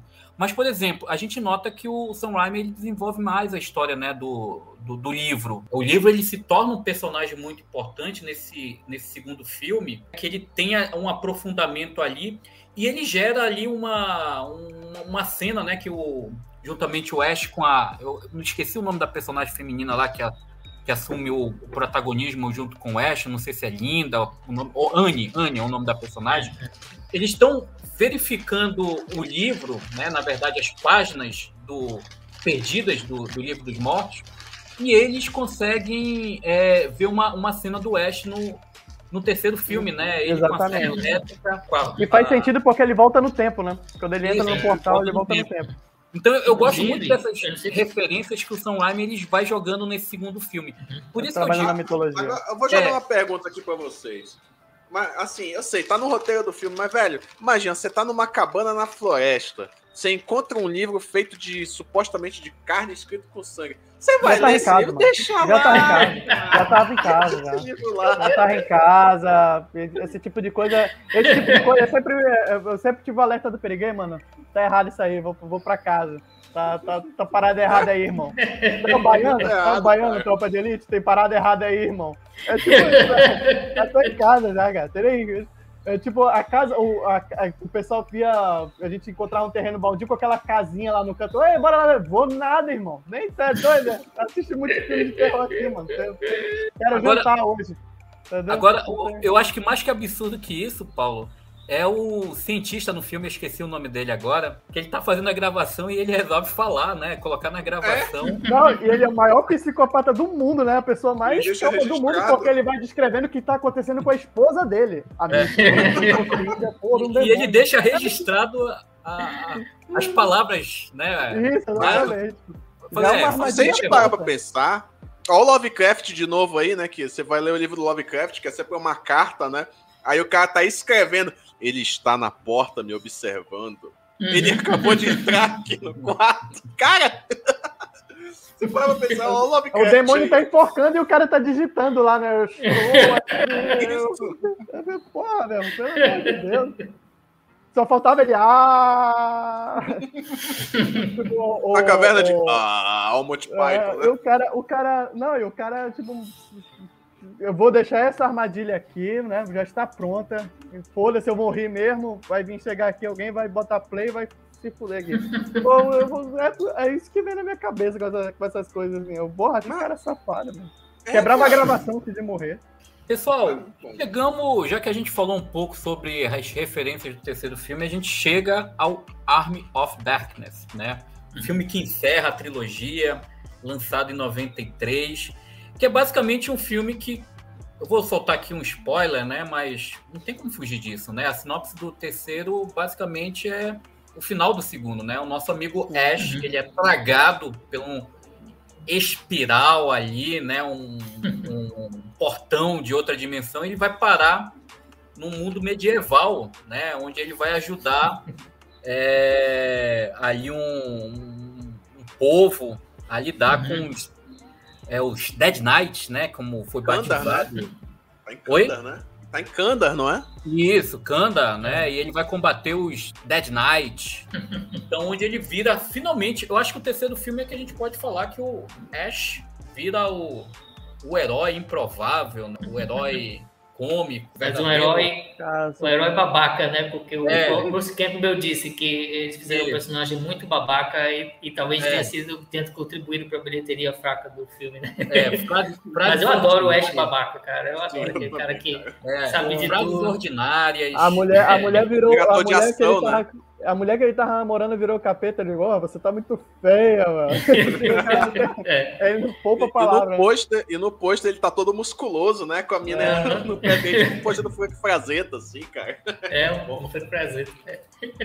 E a gente chega ao terceiro Uma Noite Alucinante 3, que é, é basicamente um filme que ele é totalmente do, diferente dos outros dois, né? Se a gente fala que o, prime, o segundo é tipo uma, um, uma reimaginação do primeiro, né? Uma cópia ali do primeiro, depois vai mudando algumas coisas. esse terceiro não tem nada a ver. É uma, é, é, é uma atacada meio alucinante ali que o Sam Raimi teve. Até onde eu li naquele livro do Evil Dead da Dark Side, né, o Arquivos Mortos, a intenção do Sam Raimi, juntamente com o Rod Tarpet, que é o produtor executivo, grande amigo do, do Sam uhum. Raimi, juntamente com o Bruce Campbell, eles estudaram ali juntos na, na faculdade, né, eles são amigos então a longa data. A ideia deles era, um, era fazer esse terceiro Evil Dead como um segundo, mas devido uhum. à questão de não ter recurso financeiro, exigia muitas coisas, né? Fazer ali um, um, mundo, um cenário medieval. Eles deixaram essa ideia para o terceiro filme, que praticamente o, eu não sei se vocês vão concordar, o Evil Dead ele se torna ali uma paródia de si mesmo, né? Um terceiro filme que ele parodia ali toda a é, saga. já começa ele zoando, né? Tipo, ele vai é. contar o recapitular o que aconteceu, aí já é outra mina que não tem nada a ver. A fulana é na caixa do supermercado. É a Bridget Fonda, né? É a Bridget é. Fonda é. que papel, né? Uma, uma, curiosidade, né? A Bridget Fonda, antes de. Eu acho que do. Qual é o, o remake da Nikita, né? Ela, é. ela faz essa ponta. depois ela, faria, depois ela faria um plano simples, né? Com o Sam Raimi, né? Que é outro filmaço. Isso. É... Outro filme que começa ser descoberto, hein, Vanildo? Uhum, sim, com certeza, né? Um filme bem, bem subestimado, né? Meio esquecido hoje em dia, mas é, é, pra mim o melhor do Sam Raimi é, é, yeah, yeah. mas é do é esse. E o 3 me marcou muito, foi por conta de que na época eu já me tocava de é, traduções de títulos em português pro, de filmes, né?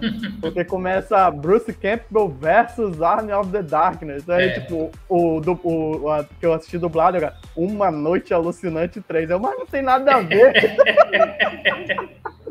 Porque Esse foi o primeiro 3, que eu assisti.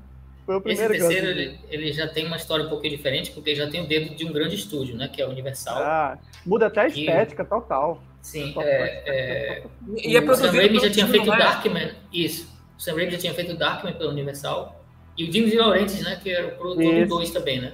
É, ele conseguiu produzir lá pela Universal. Então já é um filme que tem um orçamento razoável, né? Já dava para fazer ali a parte técnica do mundo medieval. Apesar de ainda ter umas tosquices, os caras vestidos de esqueleto é... é... muito boa. Os caras uhum. vestidos de esqueleto, dá para ver que é a roupa, um colã com, com a uhum, caveira pintada. É. E aqueles tem... stop motion, velho. E tem aqueles efeitos de stop motion que é uma homenagem descarada lá ao Ray Harryhausen, né? É, Ray é... Harryhausen. Uhum. Ah, acho que o clipe, ele tenta fazer tem, um... Né?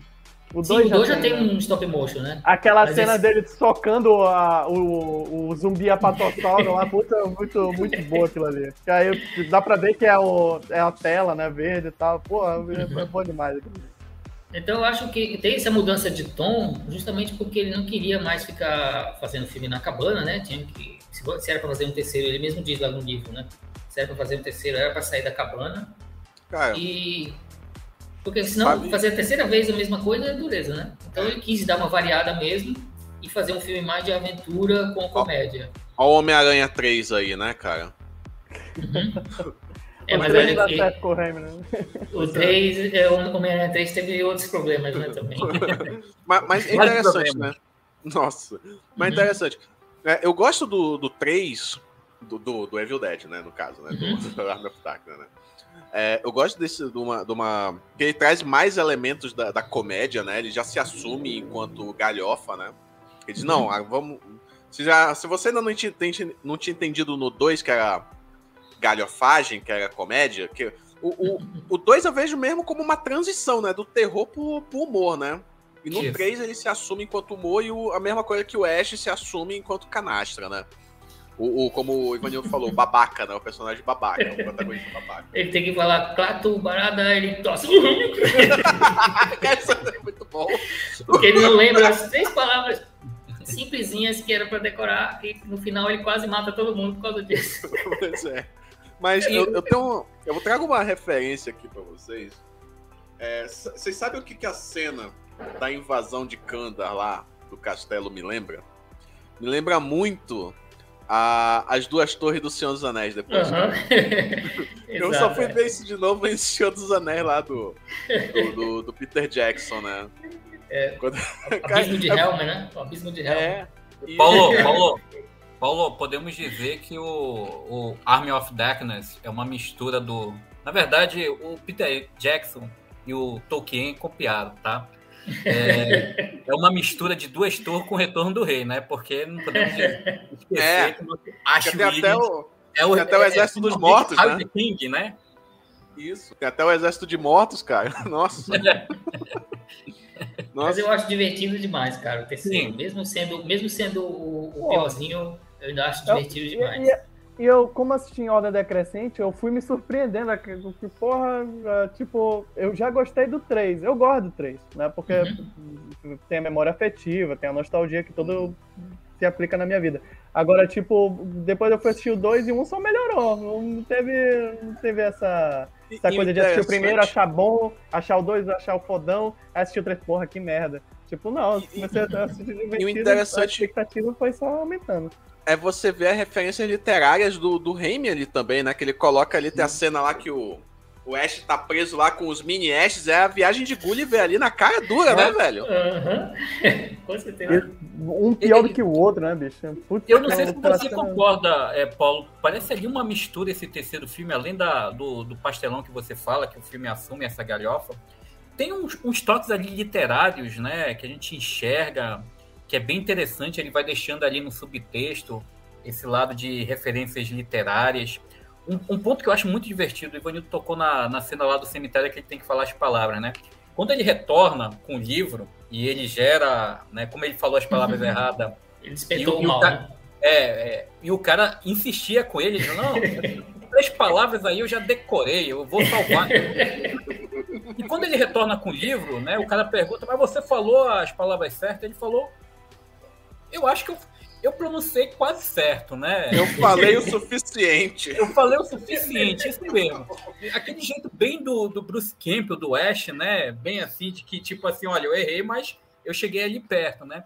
Então, eu gosto muito dos diálogos. Eu acho que, apesar do, como o Ivanildo falou, a gente tem um, um Ash babaca, é, são diálogos espirituosos que, eu, às vezes, eu, eu, eu, quando eu revejo Army of Darkness, eu fico pensando assim, pô, será que o cinema hoje não produz mais nada desse tipo, nesse nesse, nessa dinâmica, né? nessa narrativa assim escrachada, porque basicamente esse terceiro filme é um, é um filme que hoje é difícil você encontrar no cinema atual, tão sério, eu acho difícil com esses elementos. Eu acho difícil, principalmente por causa do politicamente correto, né, cara? E... Que hoje em dia isso daí tá, tá quebrando muita gente. Cara, tem uma linha de diálogo que o Ash fala que é a mina chega pra ele: Não, mas você não disse que ia nos salvar, que ia ficar comigo, que ia nos, que ia nos ajudar. E ele fala: Pô, gata, para com isso.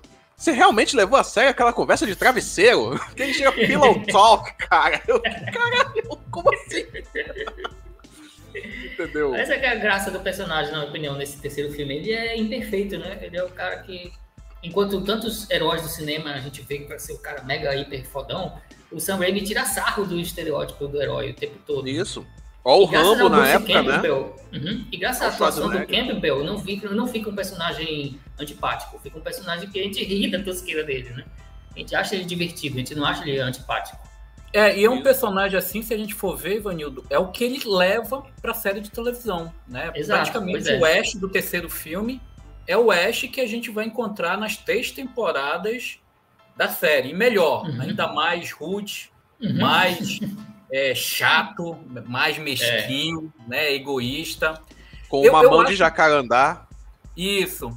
E eu acho que, por exemplo, fica claro aí para mim, a partir. O segundo já tinha um pouco isso, o terceiro escancara juntamente com a série. Que é um personagem narcisista, né? O, o Ash é um narcisismo puro, cara egoísta, imaturo, uhum. tá lá com 40, 50 anos, mas continua uma criança marrenta, querendo as coisas como ela quer, né? Então, eu, eu acho muito interessante esse terceiro filme, e para encerrar um pouco, eu fico com pena que eu, eu, eu gosto muito do, def, do desfecho original. Diz que mudaram o desfecho, né? É, uhum. o, não sei se foi o Dino ou o grande estúdio que exigiu aquele final dele no voltando para a realidade no supermercado, mas, cara, o desfecho alternativo, você assiste é, na versão Sim. dos extras, do, do DVD. Uhum. Eu não sei se Inclusive, tem um, algum. Foi que saiu na Europa, né? Foi, é tão, foi tão confuso o lançamento que na Europa saiu com um final alternativo. Pois eu é, eu pergunta sei... para vocês. Esse, essa versão europeia veio pro Brasil nas locadoras? Porque Isso que eu ia. O que eu assisti é a versão dos Estados Unidos, né? Que é, eu assisti, a cena final no supermercado. A, a fita que eu vi foi essa versão justamente que o Danilo tá falando. Eu não vi a versão americana. Ah, é? Não, a versão, a versão americana que tu fala é a do supermercado? É a do Paulo? supermercado. É, essa ah, é a então, versão é- americana. É... Exato. Ah, é. eu, eu, eu, vi a que ele vai pro. que ele toma, acho que é uma gota a mais do negócio, é, né? É, essa é a versão essa. alternativa na Europa. Eu acho sensacional, cara. É, ali aquele eu... final ali é estilo Ash mesmo, né? O cara tomou uma gota a mais, foi acordar é, mas... anos depois. Eu já prefiro a versão, a outra versão, cara. Permita aí discordar. Eu acho que depois dos, dos, de tudo que o personagem passou, acho que ele merece um finalzinho mais Uma ou menos folga. feliz. É, eu gosto de ver ele voltando e matando lá o demônio no supermercado e ficando com a garota, eu gosto. Come to the king, baby. Isso. É. então, pessoal, e o remake? O que, é que vocês acham do remake? Valeu a pena? Eu me lembro que na época, quando ia sair esse remake, muita gente estava ali na, na, naquela parte ali da internet, muita gente fazendo entrevista com o Bruce Campbell, com o Sam Raimi, todo mundo projetando que viria um Evil Dead 4. Então chegou até ter, eu acho que se eu não me engano, um, um fã criando um pôster por quatro filmes.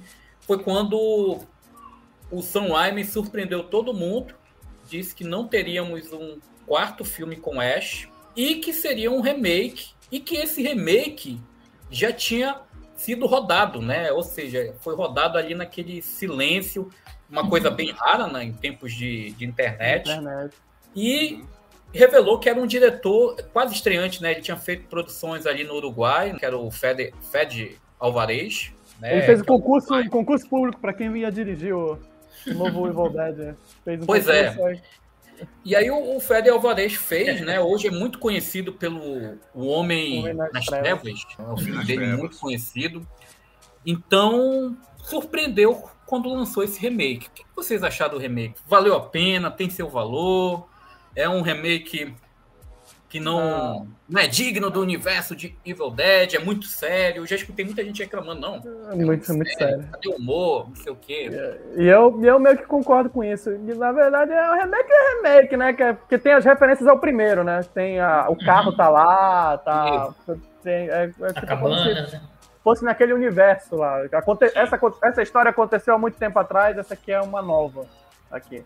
E eu concordo nessa parte que eu achei muito sério quando eu vi. É, ele, é, mas ele tem, é, como posso dizer, ele tem. Faltou carisma, ele tem a canastrice, ele tem uma canastrice, os atores são todos canastres, não tem ali uma. Um, uma alma de, que se salve. Ali mas tipo não tem carisma, não tem aquela energia. Eu achei e mais presta, eu acho que ele tem uma referência e uma reverência muito, principalmente aos três. Ele presta referência, reverência aos três filmes.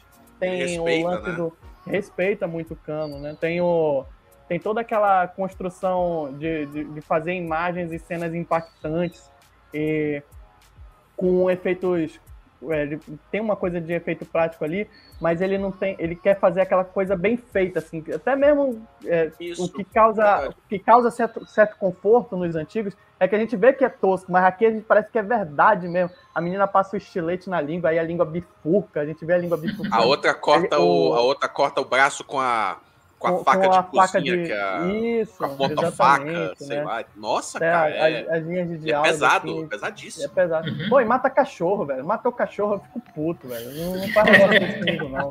Dá uma revolta, matar bicho, assim. Pesado, a, a cena do, do, do, do, estupro lá, repaginada, nossa, cara, é um, um bagulho absurdo.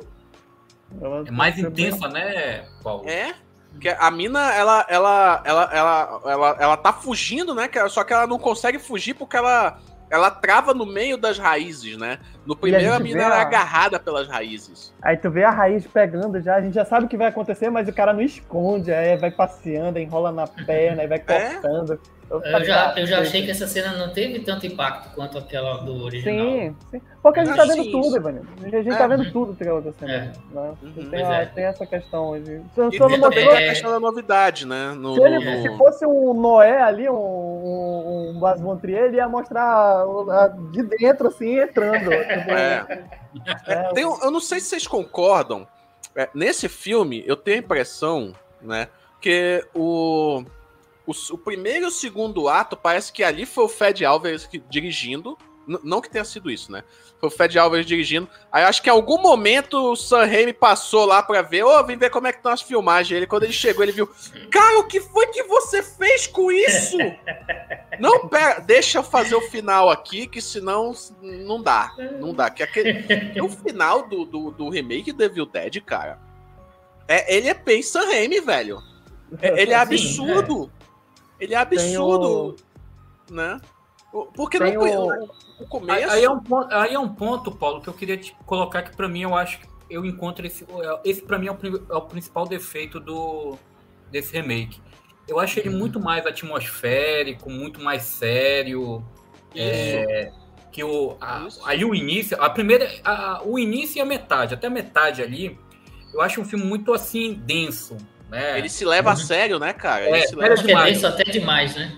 Isso. Eu acho que ele passa, ele não, ele não encontra ali o equilíbrio que, por exemplo, uhum. o Sam Raimi encontrou, por é. exemplo, nos dois primeiros Evil Dead de misturar o humor negro com, Sim. vamos dizer assim, com uma, a, violência. Um momento para a plateia respirar, né? Senão. Isso, né? Fica, fica adormecido. Eu fiquei adormecido vendo no é. cinema. Então eu achei assim que faltou esse equilíbrio. Aí chega naquela parte final que parece que o filme resolve jorrar sangue, né? Tipo assim, olha, a gente tá aqui. Com... Literalmente chove sangue, né? É, a gente é. tem, é, realmente. E a gente, assim, olha, a gente comprou 5 toneladas aqui de, de, de sangue, de a gente tem que gastar. É, a gente só tem aqui dois dias para utilizar o recurso. Vamos, vamos, vamos gastar. Parece aqueles projetos de pesquisa que a gente tem, né? Fala, olha, tá acabando, vai expirar aqui o, o contrato, a gente tem que gastar isso. Gasta aí. Vai vencer, vai expirar. Aí ficou, ficou aquela ideia também, tipo, pô, a o protagonista tem que perder o braço, tem que perder o braço. Como que é. a gente vai fazer perder o braço? Qual é a desculpa que a gente vai arrumar perder o braço aqui? Puta merda. É? Vamos pegar o carro, né, o o, o, o último e jogar em cima do braço dela pra ela cortar. exatamente, ficou uma coisa meio putz, cara. Aí, tipo, não ornou, não, é um, galho, é um galhofa meio escroto, assim, de, de um besta, saca? Mas eu mas gosto, aí tu eu vê... gosto do remake, né? Eu mas gosto. aí tu vê o, mas aí tu vê o, o que foi feito no primeiro, ele, ele faz a subversão da subversão. Tipo, a gente pensa que o protagonista é um, aí no final vira outra. Vira é, outra. Literalmente tipo, o protagonista ressuscita, né, cara? Aí vira, vira a, a, a, moça que é possuída, que a gente já pensa que é a construção do, do primeiro, assim, que é um remake, né? Aí, no final, é ela que se torna a protagonista. Ela Isso. retoma o, Agora, o que é interessante, fazendo um paralelo com a série, né? É, no, nesse filme, a menina ela é possuída, ela fica toda destruída, ela, ela tem a língua bifurcada, né? Que ela lambe o estilete e tal, pá. Ela tá morta, tá. Nossa, tá o horror. E quando ela Enterrado. ressuscita, ela tá zero bala. É, a língua, é... a língua regenerou, né? Também. É, ela tá regenerada. É, é, o é que tipo... no 2 putrefou, nesse. é. Aí tem que estudar o solo daquela cabana Wolverine, lá, tem propriedade, tem pro, é. propriedade. É, é, a, é, a, famosa entropia, né? Ao inverso, né? Aí ela, aí o, aí ela tem o, aí ela infelizmente para, infelizmente, né? Ela o, o, meio que o diretor, meio que o diretor e ela meio que talvez perderam a mão no final do filme, né? Que porra, o, o tem aquela é, isso daí me lembrou, acho que é a segunda temporada do Ash vs Evil Dead, que o Ash ganha uma mão nova, né? Que a mão dele cresce de novo. aí, ele per... aí a mina perde a mão na, na, cena do carro, né? Que ela puxa. Nossa, aquilo ali eu achei muito. Velho, não. Mas tá, aí, aí, você vê claramente, né, que, ela, que ela, ela, esconde a mão, né? O diretor fala, esconde a mão debaixo do teu braço aí. Aí ela bota a mão debaixo do braço. Aí você vê que a mão dela tá lá, mas tá, isso é apenas um detalhe, né? Aí ela puxa a serra, a tipo serra, né? Esse tipo de coisa dava pra perdoar nos anos 80, mas em 2013, quando é. saiu o filme, não dá nada. Pois é. Agora que o, o, Paulo falou, a gente tem a série, cara. Eu, eu acho que a série, pra mim, é um teve três temporadas, cara. Eu acho divertida a série, cara. Uhum. Me fez voltar um pouco ali a, a, a, trilogia inicial do Sam Raimi. Eu tinha, assim, uma preocupação muito grande, porque a gente sabe que, por exemplo, cinema é uma coisa, é, televisão é outra, você adaptar formatos é, é muitas vezes complicado. E assim, eu, eu, tinha muitas dúvidas quando saiu aí a informação, olha, a gente vai, vai ser lançado uma série Ash vs Evil Dead, e com o Bruce Campbell voltando a fazer o papel de Ashley Williams. E eu fiquei muito assim, eu falei, pô, cara, será que o Sam Raimi vai querer cagar a trilogia? Que é uma trilogia que eu acho que é, é bem digna, né? É difícil você uhum. falar, olha, esse filme é ruim, esse filme é problemático. E é uma série que, é, tipo, a franquia nos diverte muito como filme. E aí ele resolve fazer né, um, uma série, coloca naquele formato de sitcom, de episódios de 25 a 30 minutos. Se eu não me engano, acho que a primeira temporada são 12 episódios ou 10 episódios. Né? Só o, e diga-se passagem, só o primeiro episódio tem uma hora de duração e o... dirigido pelo Sam Raimi. O, Sam, o Sam Raimi, é, ele tem. Eu, eu, quando eu, eu li a respeito que ia lançar a série, eu sempre tive uma segurança que não seria. Poderia vir uma tosquice aí, mas é aquela tosquice consciente que o Sam Raimi já é habituado na televisão, que a gente já conhece, que ele é produtor de TV, ele fez a série do, da Xena, né? Do, ele tem aquela. A, ele o tem Hércules, uma né, também. É, o Hércules, né? Ele tem uma, uma referência televisiva. Ele, ele sabe trabalhar com te... tanto Isso. cinema quanto televisão, né? Então, tipo, cara, no máximo vai ser uma tosquice daquela bem bem legal para se distrair aí. Por exemplo, o que, por exemplo, a Netflix ainda não entendeu, né, com aquele The Witcher dela lá, que ela poderia pegar uma palestra com Sanheim como fazer uma tosquice medieval legal, né? Abraçar Exato, a tosquice, é. o, o, aquele The Witcher ele quer ser sério sendo tosco, não dá. Tipo, tu tem uhum. que abraçar o, o, a canastriz. Henry Cavill tem que acordar que ele é um ator canastra, ele não é o Bambambam. Bam, Bam. Né? Quando ele se tocar disso, ele vai, vai ver um, um, um, Henry Cavill diferente. Então, o Sanheim ele tem aquela experiência televisiva, fora que essa série, né, ela é um produto de, de, um, de, de uma referência. Ela tem um, uma bagagem, ela tem um, os fãs. Eram pessoas que já tinham enchendo o saco do Sanheim, sei lá, 20 uhum. anos para ele fazer alguma coisa, com, trazer o Bruce Campbell de volta, trazer o Ash de volta. E e é isso, é uma série, como o Danilo disse, é uma série é, divertida, você pode assistir uhum. sem pretensão nenhuma.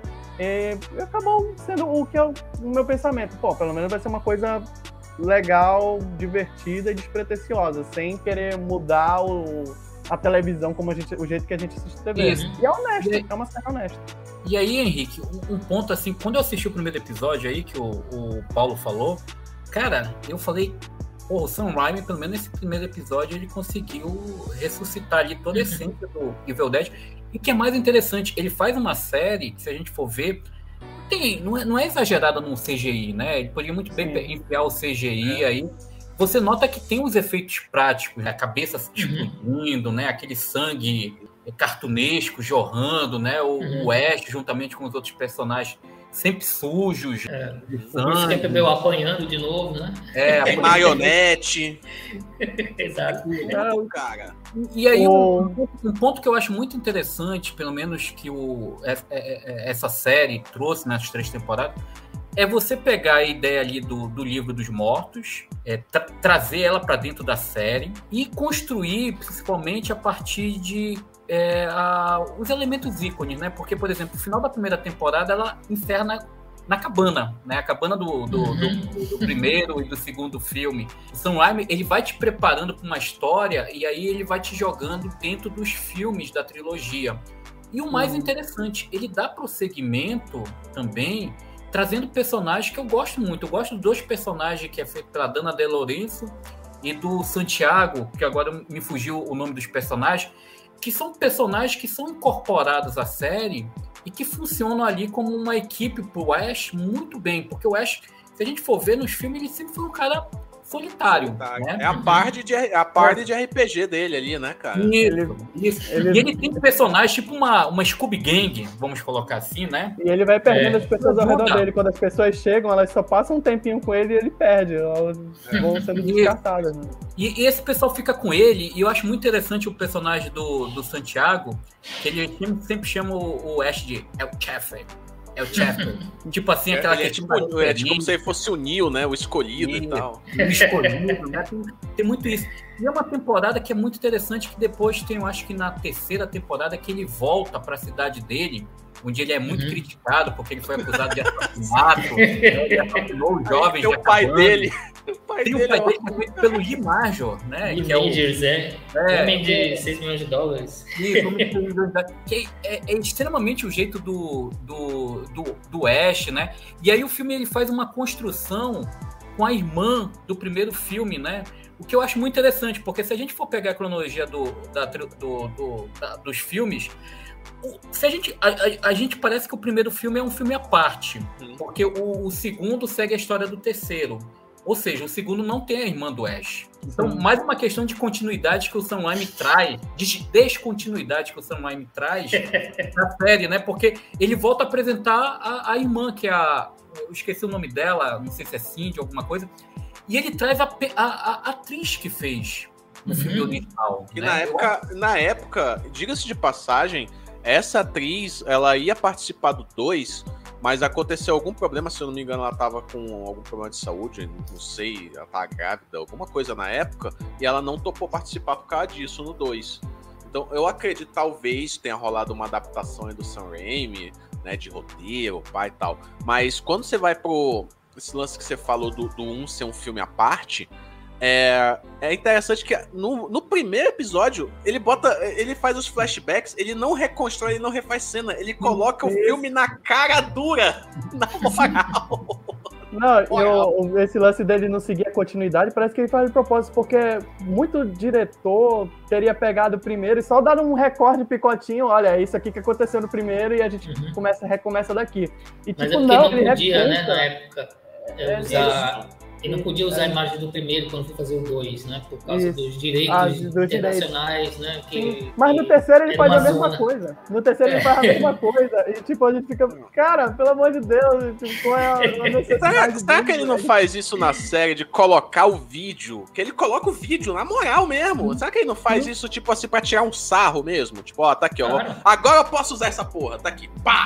Agora, é uma cena que fica muito na minha cabeça do 2, é o carro, que é, é uma miniatura era um Hot Wheels passando numa ponte, assim. É, tipo, em cara, cima de uma é pintura, né?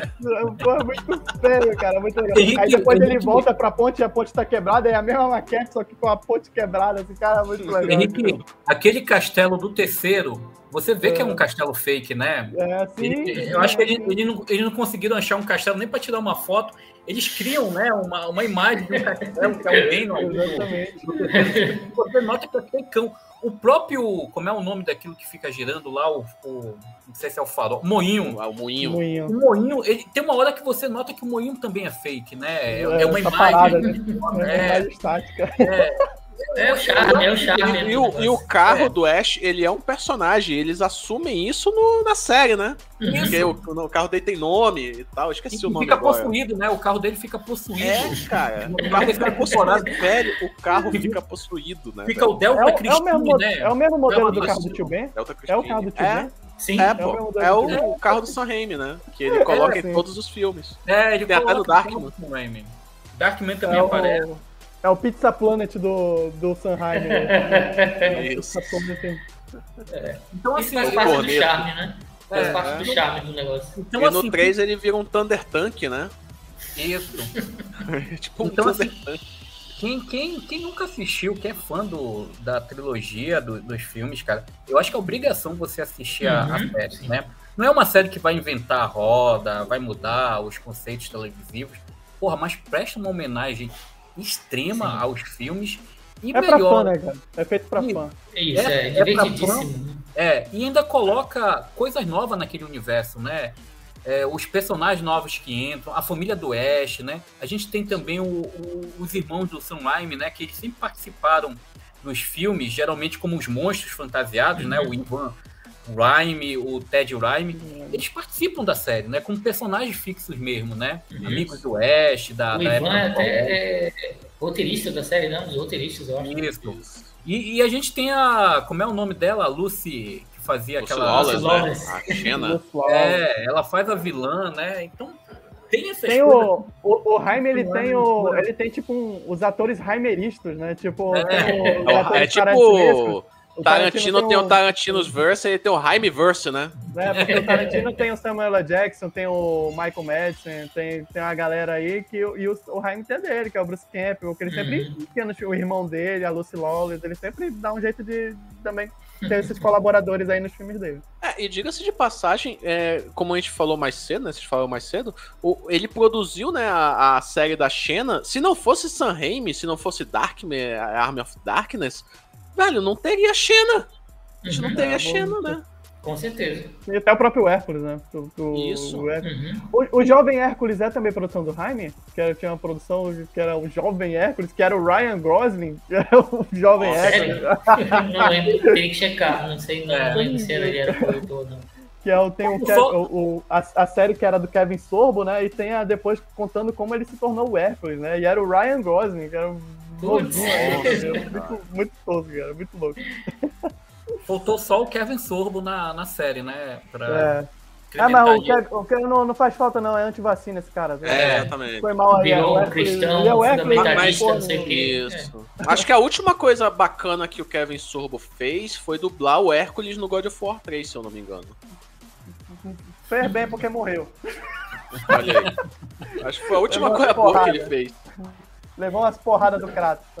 Olha Kratos não vai mais alguma, não, toma. alguma mais consideração sobre a série aqui? Cara, não, vocês têm é alguma cena favorita? Pura, cara. Vocês têm alguma cena favorita da série? Acho que os últimos episódios aí da primeira temporada, quando volta pra cabana, aquilo ali foi, foi de arrasar o coração, cara. Até o cervo, né? Até o cervo uhum. lá. Recriaram a cabana lá na Nova é. Zelândia é. com perfeição. Foi Nossa, sensacional. Cara. Você tem algum episódio que você acha memorável, Paulo? Cara, o episódio, meu episódio favorito dessa série é o. Eu, se eu não me engano, é o segundo episódio da segunda temporada, que é o episódio do Necrotéria. Pô! o episódio do Necrotéria é demais. e os mortos tomam vida, né? É, exatamente. Que o, que o, que o Ash, que o Ash ele é puxado para dentro de um cadáver pelo intestino dele. Aí eu deixo isso a caráter da a critério da imaginação de vocês. É sensacional, a série é demais. A gente percebe que tinha, os caras usaram muita imaginação lá na série e foi feito com carinho né, dos fãs, pra, é de fã para fã. Né? Nossa, série é obrigatória. Quem nunca assistiu tá lá na Netflix, né? Eu acho que até o, a, a, questão da, de não ter tido um 4 com o Ash, com, essa questão uhum. do Jaime ter um respeito pela, pelo trabalho que ele fez antes e, tipo, porra, já se eu faço uma coisa, eu faço uma cagada, que ele tem um, uhum. um certo, é. né? Aí, pelo menos Verdade. na série de TV aqui, qualquer coisa eu digo que não tem nada a ver, é só uma brincadeira. e, e fez o certo, porque a série desenvolve melhor, o, desenvolve o Ash, é, dá um pouco mais de, de, de personagem para ele, né? Desenvolve isso. ele, os outros também. Até porque ele tem mais tempo para fazer isso, né? Uhum, sim, tem mais tempo. Então ele pôde fazer na série coisas que não, não, não dariam para fazer nos filmes, né?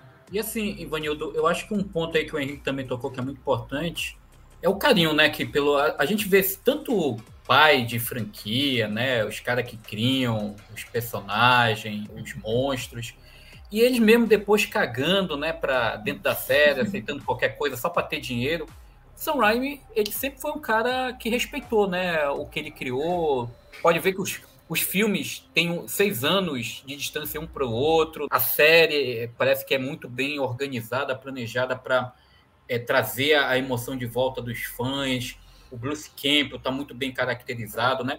Então eu acho que nisso o Sam Raimi me parece ser um cara que ele sabe planejar muito bem as coisas, né? Um cara uhum. que já, já, já trabalhou com grandes estúdios, né? Já fez um filme Sim. de franquia milionária. Então ele Pô, parece ele, que ele, o fino, né, para Ele sabe a importância do Evil Dead para a vida dele, né? Para a carreira Isso. e para a vida dele, né? Então, Respeito, não é qualquer um que coloca ali. Carinho, né? é. é, não é qualquer um que tipo assim, olha, faz aí qualquer coisa, eu só vou assinar aqui o checão, entendeu? Vou receber meu cheque. Não, ele tem, ele parece um cara que se envolve e participa. Que é o e que você... me dá esperança para esse filme novo que está vindo agora, que acho que é o assunto que a gente vai passar. É, agora, é agora que eu vou fazer a pergunta para vocês, né? O Evil Dead Rise, que vai ser dirigido pelo Lee Crone, que também é outro diretor, assim como o Fed, pouco conhecido.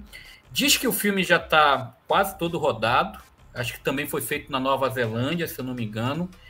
E, e, e, um, e um, fato curioso, apesar da, do enredo não ter sido é, Divulgaram uma sinopse básica, né? É, São uma duas sinopse... irmãs que, estão é, morando num prédio em, em, Los Angeles e dentro desse prédio elas encontram um livro misterioso, talvez seja o livro dos mortos, né?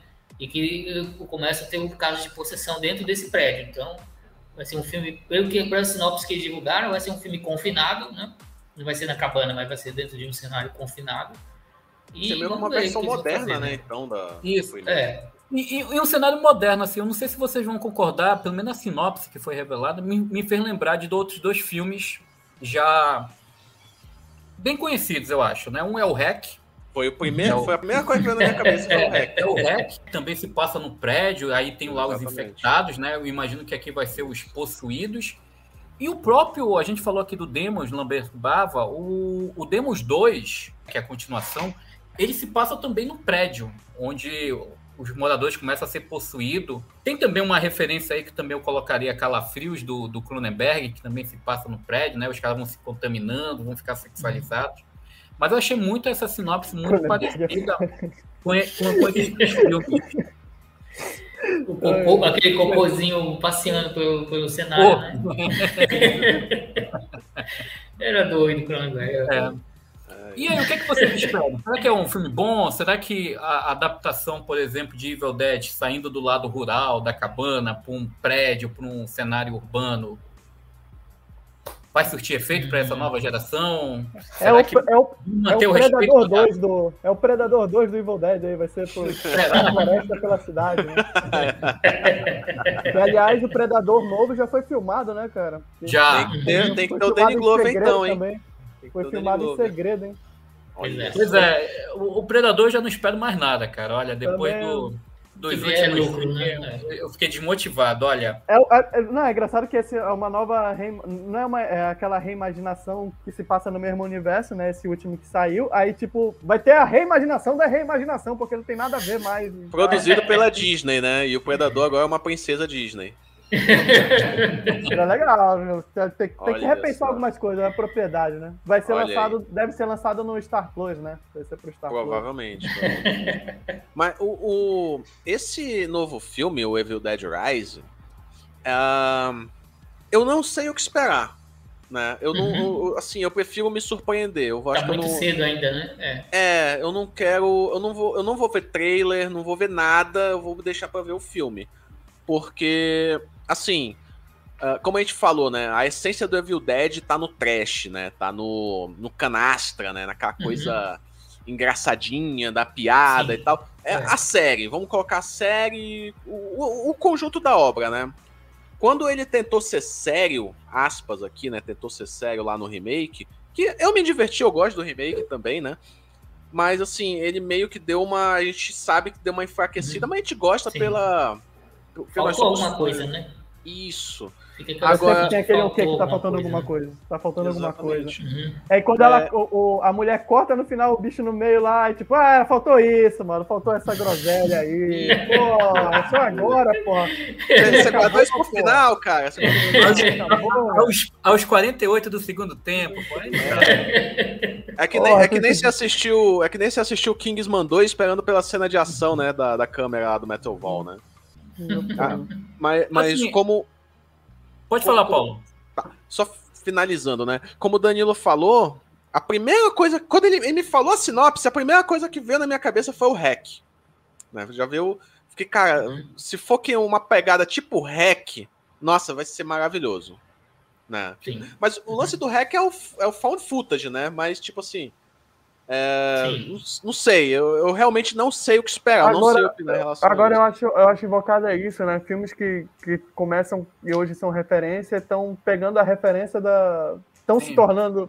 estão se refazendo com referências. Aí a, o, o, moleque assiste hoje e acha a coisa mais original da, da face é. da Terra, assim. É, o, o, público que consome hoje o, o o audiovisual, tipo, carece de referências, carece de, uhum. de. Pô, E eu vejo cada coisa, a gente assiste cada coisa é, e a gente fica, pô, isso é tal coisa, tal coisa, tal coisa. O pessoal, pô, é coisa mais. É uma coisa que me irrita muito hoje, a pessoa dizer que é a melhor coisa do universo que ela assistiu, quando ela chega com alguma coisa nova. Assim. e eu já pego um. Quando ele chega com Vingadores é, Ultimato, né? É, tipo, tipo, eu fico, cara, eu já crio um, um, um, pouquinho de ranço do negócio, só porque a pessoa falou daquilo. Sei lá, eu tô ficando um velho chato mesmo. Um rangiza sei lá. É, é, eu, eu, entendo esse porque sentimento, eu, É porque, é porque quando eu vou assistir tal coisa, eu enxergo as coisas que eu já vi lá atrás. Eu tipo, não, mano, isso não é novo, isso não é... É. É, é, é, é, é como se a nossa geração estivesse trabalhando e mandando, fazendo produto para essas pessoas, e, e, a gente já tem a nossa bagagem, né? Sim. E a gente já tem certa bagagem, e, e, a pessoa assiste ela fica achando que é uma coisa nova, original, e não é. Não, não é e o cara assim. não reconhece, né? Tal. Isso, isso. É, uhum. tipo... tipo... é o cara falar que, nossa, guerra civil é super legal, esse lance dos registros do, dos heróis com o governo, mas o cara nunca leu um Watchmen, né? Nunca leu um Cavaleiro das uhum. Trevas lá atrás. Assistiu os incríveis, né? Pelo menos os é, incríveis. Né? Pelo menos os incríveis, né? né? Você pega ali o então falta, falta essa questão aí de. É, é, é, eu levanto essa questão do, do, do que é referência se refazer com referência de outras coisas. Né? Certo. De é. outros elementos. Eu que também pessoal? acho que só para é, dar uma, uma contribuição rapidinho, é que o, o, o Ash já chegou ao seu final, né? O, o, o Bruce Campbell já disse que não quer mais fazer o personagem, também já está ficando velho, né? Então eles já aposentaram o personagem. Então se vai fazer um novo Evil Dead, tem que ser, bem, eu acho que fazer uma continuação daquele remake seria uma coisa muito esquisita e eu acho que o público não, não abraçaria. Sentido, passou não faz time. Sentido, é. é Ninguém, passou... não, não, não marcou, os personagens não marcaram para uhum, se tornar sim. uma coisa relevante, tanto certo. faz tanto fez. Então acho que a, a opção mesmo é partir para esse caminho novo e ver o que que faz, né? Eu acho que é, a gente pode até reclamar do remake, mas não pode dizer que foi mal dirigido, né? É, uhum. Então, o acho cara... que se o Sam Raimi escolheu esse cara, é porque ele confia no trabalho do, do, do sujeito e aí acho que ele o cara vai faz, um o cara faz uma, O cara faz uma coisa meio Jumanji aí, o, o Necromicon se torna um Kindle. ele vira um Kindle. Eu acho que seria uma boa, hein? Seria uma boa, Ninguém cara. mais quer ler livro. Ninguém mais quer ler livro. Aí o cara põe um Kindle lá. Pois é. Nossa, tu falaste disso, eu me lembrei de um filme que eu vi recentemente, é o tá até no, na HBO ali, é o A Hora Que Você Morre, que é um aplicativo que o cara. Nossa, é. é horrível, cara. Assim, pessoal, só para a gente encerrar aqui, né, eu acho que eu, eu vou ser bem sucinto. Eu espero que pelo menos esse, esse novo filme da, da franquia consiga equilibrar ali bem o humor, né, juntamente com o terror e a violência. Eu acho que se uhum. conseguir isso, né? É, é, algo que eu acho que o remake, eu gosto também do remake, acho um bom filme. Eu assisti no cinema, acho que ele cumpre ali bem essa trajetória, mas faltou aquilo que a gente já discutiu aqui, faltou algo, né? Eu acho que faltou, é, ele passa daquele, ele não consegue ter o um equilíbrio entre, entre, é, esses três elementos que eu acho que a, a franquia do, Isso. a trilogia, desculpa, original sempre teve, que era o humor, a violência e o horror, né? Eu, eu acredito. Se chegar nisso só, só finalizando isso daí, complementando se tu falaste do remake, eu acredito que o remake ele sofre disso que o Henrique acabou de falar, cara. De, de que ele é a referência da referência. Porque quando você vê o remake, o, essa nova geração, fala. Nossa, mas eu já vi isso antes. Ah, é mais um filme de terror. Mas ele não enxergou os Evil Dead lá de trás, uhum. né? Mas enfim, desculpa. Tranquilo, pessoal. Não, é isso mesmo. É, estamos chegando aqui já ao final, né? Estamos já com tempo longo aqui. Né? Eu queria agradecer cada um. É, mais uma vez, é, esse quarteto, eu acho que, se eu não me engano, a gente fez um podcast em 2019 sobre Sexta-feira 13 uhum. 4. Exatamente. Exatamente. Exatamente com esses quatro componentes aqui, né? Esses especialistas. É verdade. Quatro Cavaleiros do Apocalipse. Olha aí. Olha aí. Sexta-feira pouco... parte 4. Até o Evil Dead vai sair o 4 aí, hein? É. Será? Olha, o nosso xamã já está aqui prevendo o futuro, né?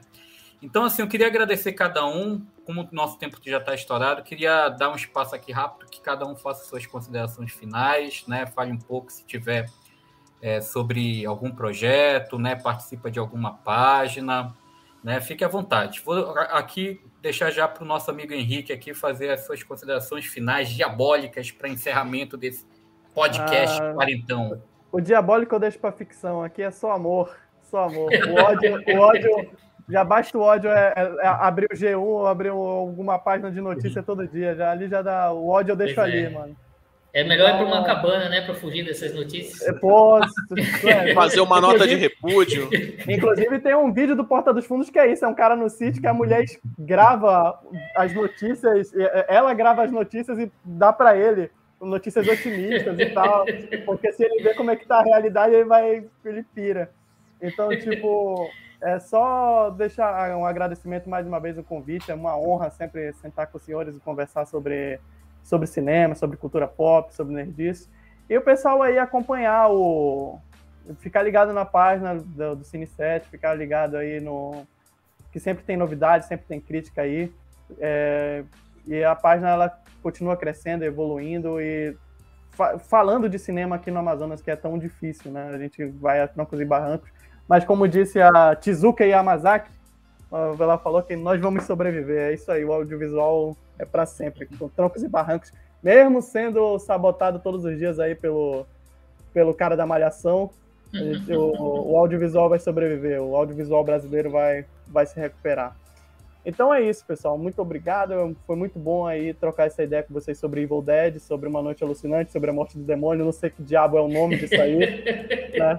E cuidado, se vocês encontrarem uma cabana já está avisado, não entre. De uma cabana é. deserta, um terreno baldio. Se tiver baldio, um gravador, pior ainda, né? É pior ainda. Se tiver alguma coisa lá, bicho morto, se cheiro de podre, mano, sai fora. Não, não, não, chegue perto. É o alerta isso aí. É o alerta. Paulo, suas considerações. Opa, Pessoal, é sempre um prazer aqui estar tá, tá aqui, né, ser recebido nessa casa. Muito obrigado pelo convite para falar, principalmente pô, de uma franquia que eu sou muito fã, adoro Evil Dead, acho muito legal. Sou fã do Bruce Campbell, sou fã do Sam Raimi, que além de dirigir, ele produz uns filmes que eu gosto bastante. Filmes controversos, né? Tipo 30 Dias de Noite, aquele filme do, do jacaré lá, que é bem. do crocodilo lá, que, é, que é muito escroto, mas eu acho bem legal. É. Então, tipo assim, é, falar um pouco também sempre tem que ser exaltado aqui o nome de Nicolas Cage, né, cara? O mestre, né? Com certeza. Pô, seria ótimo vermos uma, uma parceria aí, uma eventual parceria de Nicolas Cage com o Sam Raimi em algum momento, né? Olha, de repente, Nicolas Cage está numa crescente, um crescendo de filmes aí, de repente ele pode ter uma participação secreta aí no novo Evil Dead, né? É, de, de repente, repente pode estar né? tá lá. Olha aí.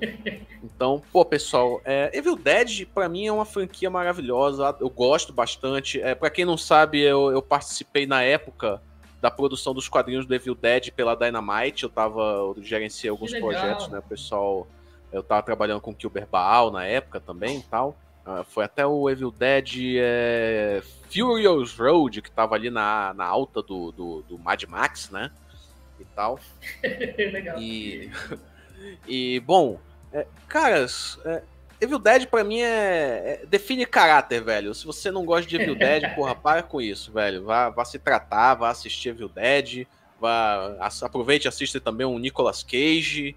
Que, velho, Evil Dead é sensacional, cara. É maravilhoso, é muito legal. All hail Evil Dead, hail, come to the king, baby, give, give us some sugar, porque Evil Dead é maravilhoso, cara. É groovy. Isso aí, isso aí, groovy. Não, groovy, é, groovy.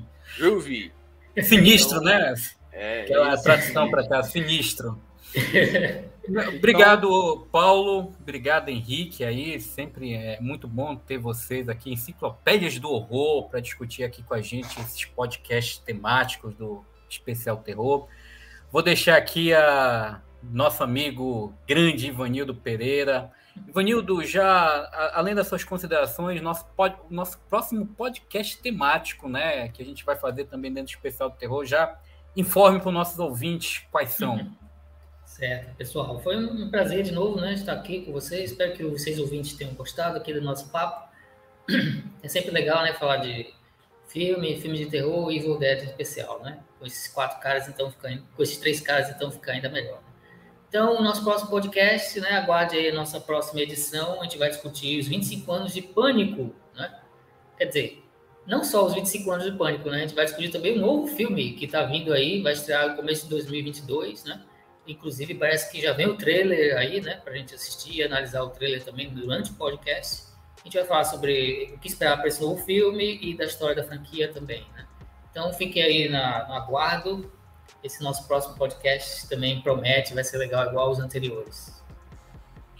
Obrigado, meu caro faço aqui um encerramento. Convido vocês, nossos ouvintes, a nos acompanhar nas nossas redes sociais. Acompanhe aqui o Sim7, www.sim7.com.br.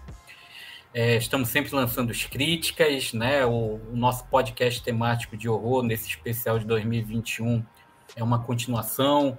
É, uhum. Tem lá no site também disponível né, algumas críticas do, da temporadas anteriores, tem tem crítica, tem artigo, tem lista.